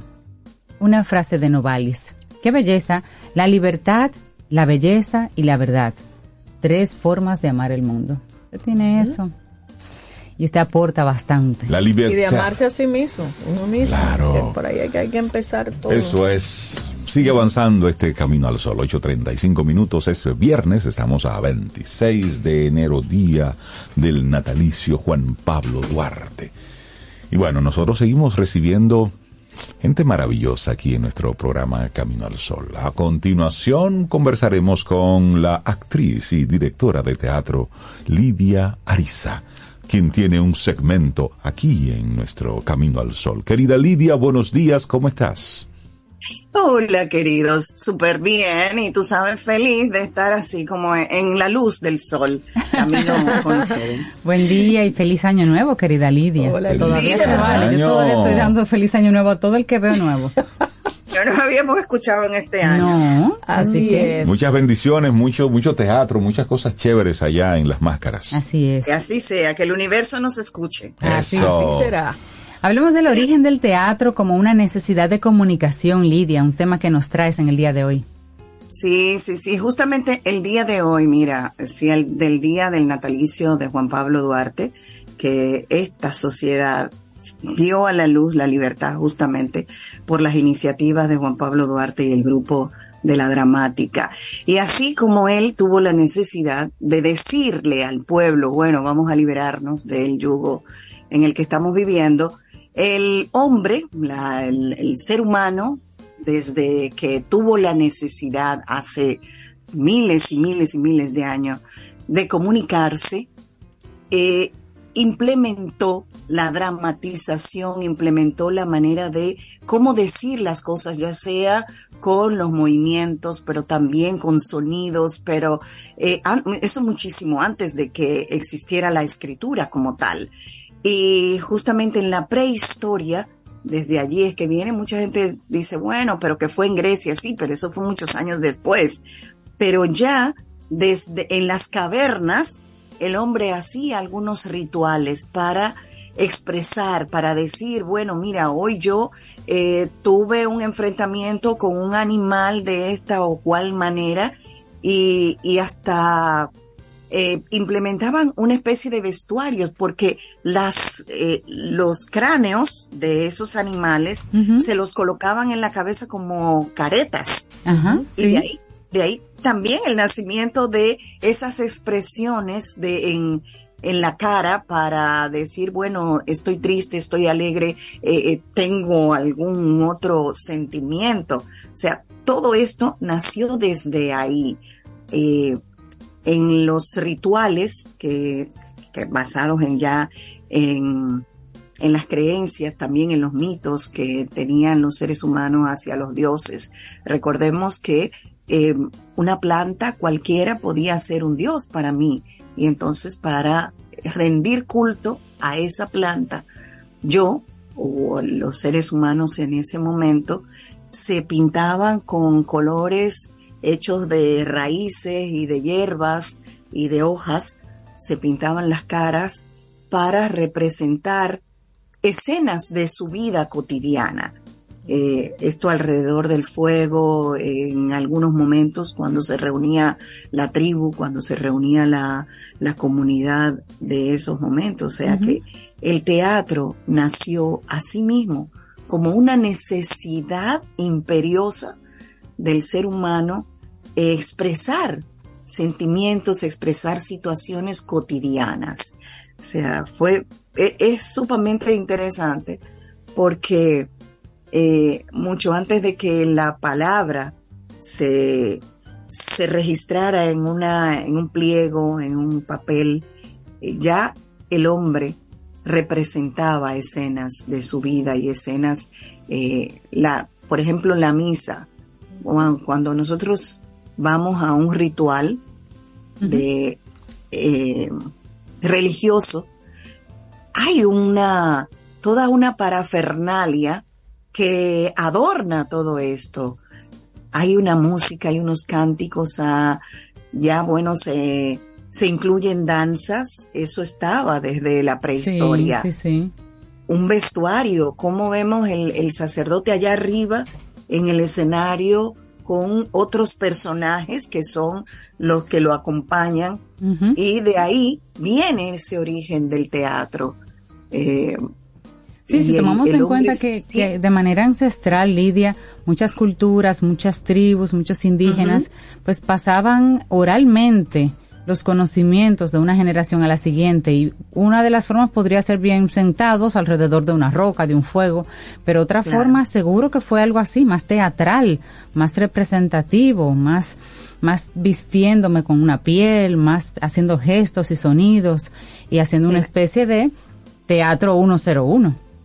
Claro, eh, esos rituales de caza eh, imitaban a los animales, los hombres eh, danzaban, era una, una especie de mimo, eh, eh, que, que, bueno, el teatro mimético, que también está, eh, y representa en las cuevas, por eso vemos en, cuando vamos a, hacer esos viajes de exploración y no sé qué, y, y vamos a algunas cuevas, encontramos dibujos de los hombres con la casa, eh, con abrigos en, esos sitios rocosos también, eh, desde el Mesolítico, cuando pf, todavía eh, no, había mucha civilización en la humanidad, ya estaba toda esta representación con máscaras, cuernos, los cuernos del ciervo, de los ciervos que cazaban, los secaban y se los colocaban como una manera de decir, mira, este es el animal que estoy representando. ¿Mm? Sí, sí. Incluso, por ejemplo, vemos un caso como la ópera, por ejemplo, que es en un idioma muy particular y el resto del mundo para entenderlo, creo que se basa mucho en la teatralidad que lo acompaña. Para tú, aunque no entiendas bien lo que están cantando, tú entiendes la escena y entiendes de qué va. Cómo el teatro, cómo esa representación eh, alimenta y, y nutre también otros, otros elementos. Imagínate un- una ópera, una persona que se para y te canta y punto. Tú puedes apreciar la voz que tiene, tú pudieras a lo mejor llegarle a una que otra idea, pero tú no lo valorarías igual que si sin esa sin ese teatro que se arma, ese montaje, ese vestuario, eh, precisamente esa teatralidad.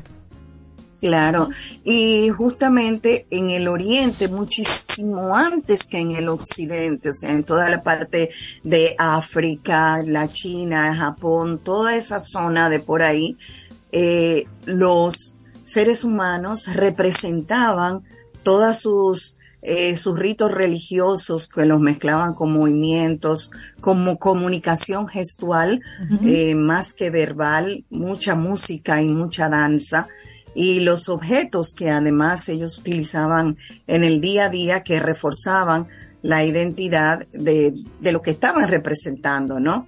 Sí. Eh, las máscaras, el, el uso de máscaras en ese momento era muy, muy, eh, estaban siempre muy presentes dentro de las representaciones para expresar roles o estados de ánimo. Claro, y, y Eh, es interesante, Lidia, que, que traigas este tema precisamente hoy en el que estamos Sí. recordando a Duarte, porque eh, cómo, cómo el teatro sirve como esa expresión social. ¿Cómo puedo Claro. decir a través del teatro lo que de manera objetiva no se pudiera decir?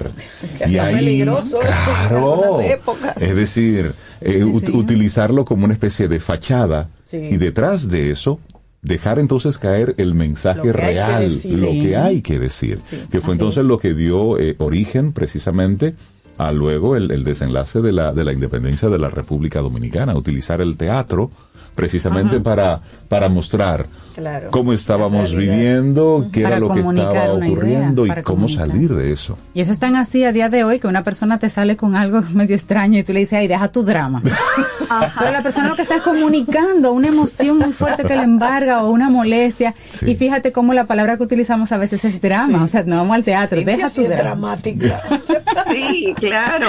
Y que el teatro es justamente, es una, una expresión de, de reforzar la identidad, la cohesión social. Sí. O sea, el- el- por eso es, que el teatro unifica, el teatro lo eh, une los pueblos, une a, a los grupos, a la gente. Eh, y precisamente por eso es que el teatro se utilizaba y se sigue utilizando para mover a, a los seres humanos a tomar una decisión en un momento dado eh, de crisis. Eh, nos ha servido también para eso, para uno decir, caramba, tenemos que salir de esta situación y para mover conciencias. Y para mover conciencias. Y para ver teatro bueno, todavía en el día de hoy, pues vaya a las máscaras. ¿Qué tenemos en las máscaras en esta semana? que justamente, bueno, eh, iniciamos ya la próxima semana con la obra eh, Al Diablo la Soltería. Es una obra del grupo Imagina Teatro. Estamos hace tiempo ya también dando cabida allí, espacio a los grupos más jóvenes. Esto es de unos muchachos, eh, Brian Delena, Giselle Sánchez y otra chica que han eh, Qué bueno. escrita por ellos, dirigida, producida, y vamos a ir ahí en los horarios habituales, viernes y sábado a las ocho y media y los domingos a las seis y media, y vamos a ver qué nos presentan estos chicos con esta nueva propuesta teatral. Buenísimo, que Me gusta el y, Sí. y que sigamos viviendo el teatro para crear conciencia, para eh, que todo eso de lo que estaban ustedes hablando hace un ratito, los chicos de hoy también tomen conciencia de que el mejor camino no es el de Toquicha o muchos muchachos por allí que Que son, que son un, un, un producto de la sociedad. pero de claro, la sí, sociedad. y, y que alimentamos muchos adultos. Exactamente. Porque hay, muchas veces yo, bueno, soy un tanto eh, revolucionaria en ese sentido, porque muchas veces decimos, no, porque la muchacha que salió embarazada, que no, sé qué, pero ella no salió por un árbol, por una agua. Eso fue un constructo, es, un constructo social. Así es. Lidia, muchísimas gracias por tu tema, el origen del teatro como una necesidad de comunicación. Que tengas un excelente día, Lidia. Y ustedes también, chicos. Un abrazo, 849-785-1110. Ese es nuestro número de WhatsApp. Escríbenos. Camino al Sol. La Fundación Renacer te invita a la vigésimo novena Jornada Dominico-Americana de Cirugía Reconstructiva y la vigésimo segunda Jornada de Cirugía Reconstructiva de Pabellón Auricular, a celebrarse del 4 al 9 de febrero en el Hospital Docente Universitario Padre Villini. Los tipos de cirugías que se estarán realizando son paladar y labio hendido, contracturas por quemaduras, deformidades de manos y pies y cirugía reconstructiva de pabellón auricular. Domingo 4 de febrero, día único de evaluación de los pacientes. Estas jornadas médicas son totalmente gratis. Del 4 al 9 de febrero, vigésimo novena jornada dominico-americana de cirugía reconstructiva y la vigésimo segunda jornada de cirugía reconstructiva de pabellón auricular. Para más información puedes llamar al teléfono 829-206-0009. Organiza Fundación Renacer en el Hospital Docente Padre Villini.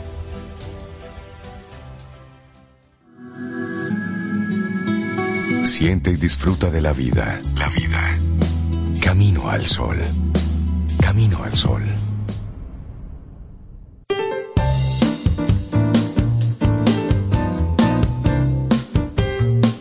La naturaleza es el arte de Dios. Dante Alighieri. Continuamos en este camino al sol, darle los buenos días, la bienvenida a nuestra profesora de apreciación musical, actriz, bailarina, artista. Bueno, pues Melissa Moya, buenos días, ¿cómo estás? Muy buenos días. Buen día, bien. Melissa. Bien, gracias a Dios. A propósito del tema que se acaba de compartir del teatro, estamos este fin de semana en la teatrera con funciones viernes, sábados y domingos a las 8, a las 9 y a las 10. Estamos haciendo una eh, versión de Soraya de unas escenas de María la del barrio. Así que vayan a reírse de unas obras de microteatro. Tú eres Soraya. No, pero vas a ir allá. Pero ella participa. Bien, otros personajes. Ah, otros. Sí, eh, Qué sí. bueno. Entonces ya saben, por allá la En la teatrera. teatrera. Sí, los Teatrera. esperamos. Teatrera. El laboratorio teatral Tinta No Palco. Bueno, pues seguimos Yo no con... puedo con Melissa, de verdad. Mira, vamos a hacer un, un paseo, ¿te parece? Entre Sí, el romanticismo y el renacimiento. Sí, vamos a hacer un paseo del renacimiento al romanticismo. Recuerden que, bueno, no sé si se acordarán, pero desde el 2021 los temas que hemos venido dando eh, han abarcado esos grandes periodos musicales que dentro de lo que se conoce como música clásica, el grosor de lo que viene siendo la música clásica.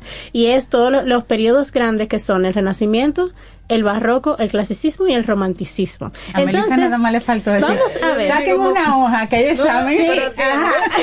Viene con Entonces. ¿Cómo que es vamos- así? Claro. A ver, A ver, vamos a ver si recordamos. Así Ajá. que voy a... camino al solo. Pruebín, un pruebín, Un ok. pruebín. Pregunta número uno. ¿A qué periodo pertenece el siguiente audio? Dale.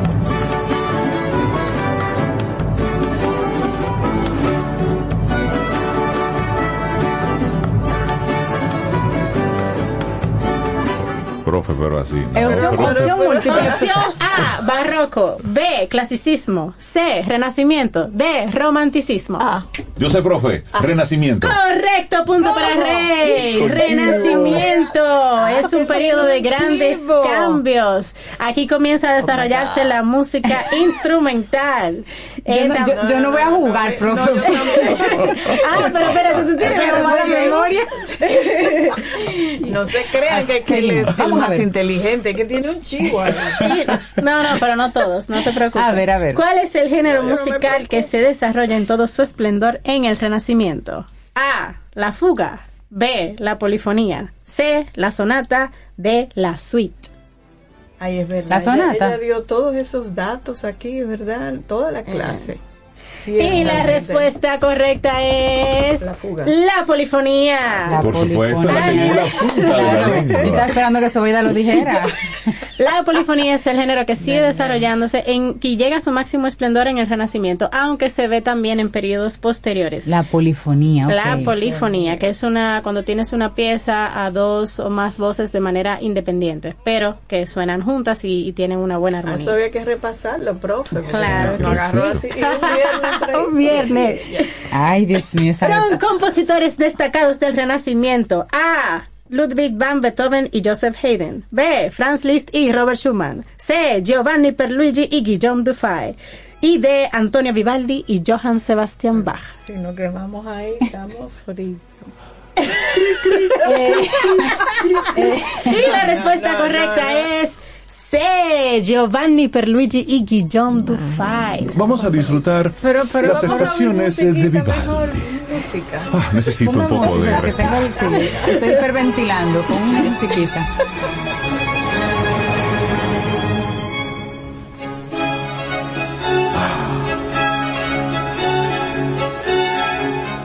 ¿Puede seguir, Me profe? gusta. Claro que sí. La pieza que acabamos de escuchar, ¿a qué periodo pertenece? El barroco. Correcto. Muy bien. Pero, Pero punto nulo, Rey, porque tú tienes la respuesta ahí. Ah. Pero es para, es para motivar a los amigos mírenlo, eh, mírenlo.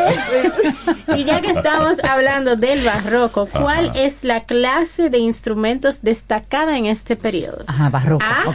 Instrumentos de teclado. B. Instrumentos de cuerda frotada. Y C. Instrumentos de viento metal. Ah, todos, Cuerdas porque en una banda están todos, pero eh, Cuerdas metal, cuerdas Barroco, metal. cuerdas frotadas. Eso, correcto. Pero eso fue Punto una- para eh, Cintia. profe, esa fue una respuesta con más miedo que vergüenza. Pero pegué. En el barroco se desarrolla grandemente la familia de instrumentos de cuerda frotada. Sí, me acordé. Nosotros lo que escuchamos hace un momento fue la primavera, estaciones de Vivaldi. Ay, sí. Y ahora, sube un poquito. Sobeida en el micrófono. Ahí está cantando. Ese fue el día del guineíto que te comiste. Qué lindo Sobe canta. Qué ¿sí? lindo. Qué lindo. Mi voz, mi interpretación. Entonces, les voy a preguntar algo. ¿En qué periodo nace la ópera? Espérate que. ¿Barroco, renacimiento, clasicismo o romanticismo? Con el clasicismo. La ópera. No, no, en Eh. el. Pero ¡Barroco! ven acá, por esta señora. Ella vino. La barroco. ópera es un drama enteramente cantado que combina géneros que ya existían entonces, teatro, ¿Y dónde danza, canciones y, que no y la música transmite nosotros. Ellos O también. todos se están quemando. Mirando el techo, se estamos, nos estamos quemando todos aquí.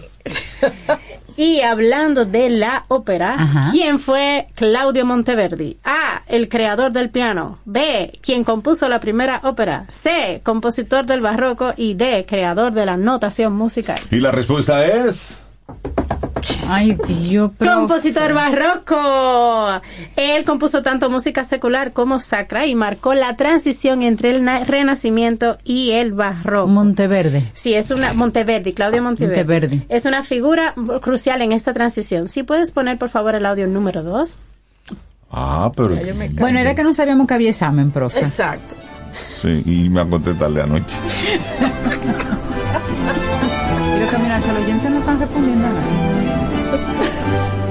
Es que ellos tampoco sabían que había examen. Ricordo boschi ombrosi dei miei lunghi aspri tormenti, quando i sassi ai miei lamenti rispondean fatti. Ese es un fragmento de Vi ricorda o Boschi Ambrosi de la ópera Orfeo de Claudio Monteverdi, precisamente. Qué bello eso. Y ahora vamos a poner el audio número 5. Escuchen con atención.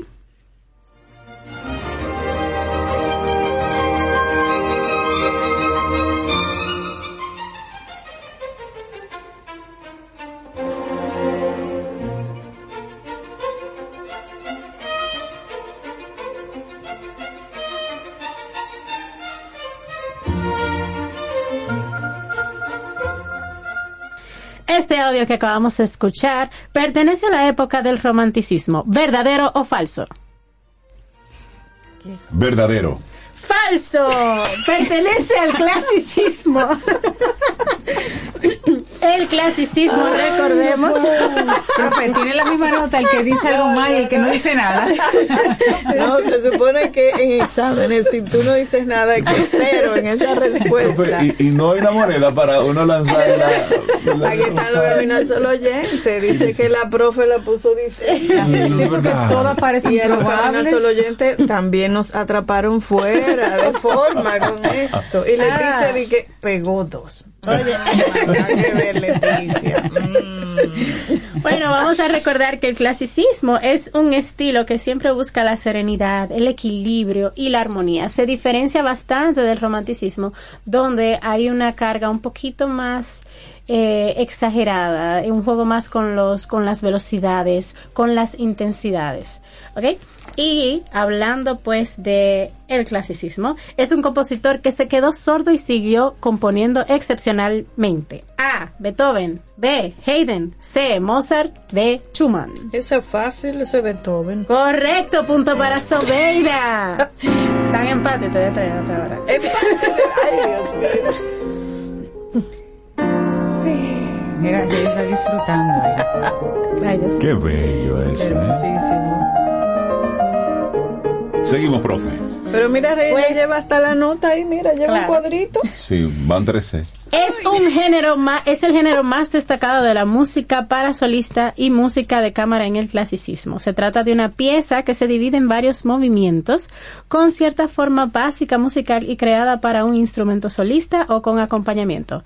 A, el madrigal. B, la sonata. C, el contrapunto. Sonata. Correcto, punto para Sobe.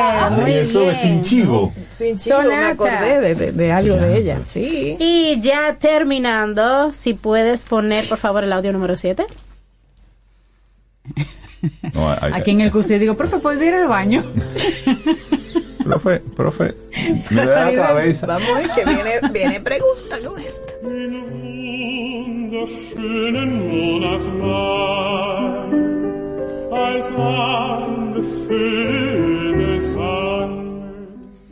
¿Qué tipo de pieza eres esta que acabamos de escuchar? A. Sonata. B. Madrigal. C. Concierto. D. Lied. Profe, repítame la pregunta. ¿Qué tipo de pieza era esa? Sonata. Es bonita. Madrigal. Concierto. Me gusta la. Y la respuesta correcta es Lied. El Lied es, un poema Es lírico cantada. alemán. Ah, pero yo dije, Lied. Tú, yo te voy Ah, a no te decir que el idioma alemán y andaba cerca. Y bueno, es el instrumento más destacado del romanticismo. Ah, no hay música. pero- La tuba, el acordeón, el clavecín o el pianoforte. El acordeón es el perico ripiado. Sí. El clavecín. No. Lee el pianoforte. El pianoforte, Vamos ¿verdad? a poner ahora la número 8.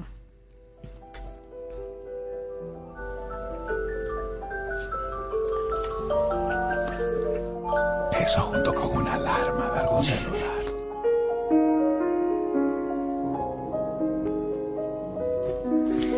El piano era el centro de la vida en el romanticismo. Y esto fue Profe, ¿Cómo no nos sabemos eso? profe, Es que nosotros, Ah, nos enfocamos en escuchar. significa que la necesitamos en este 2024. aquí. Y venimos con más. Elisa Moya, muchísimas gracias por traernos tanto aprendizaje de una forma entretenida, pero al mismo tiempo con mucha, con mucha profundidad. Melissa, que tengas un excelente fin de semana, que te vaya súper bien.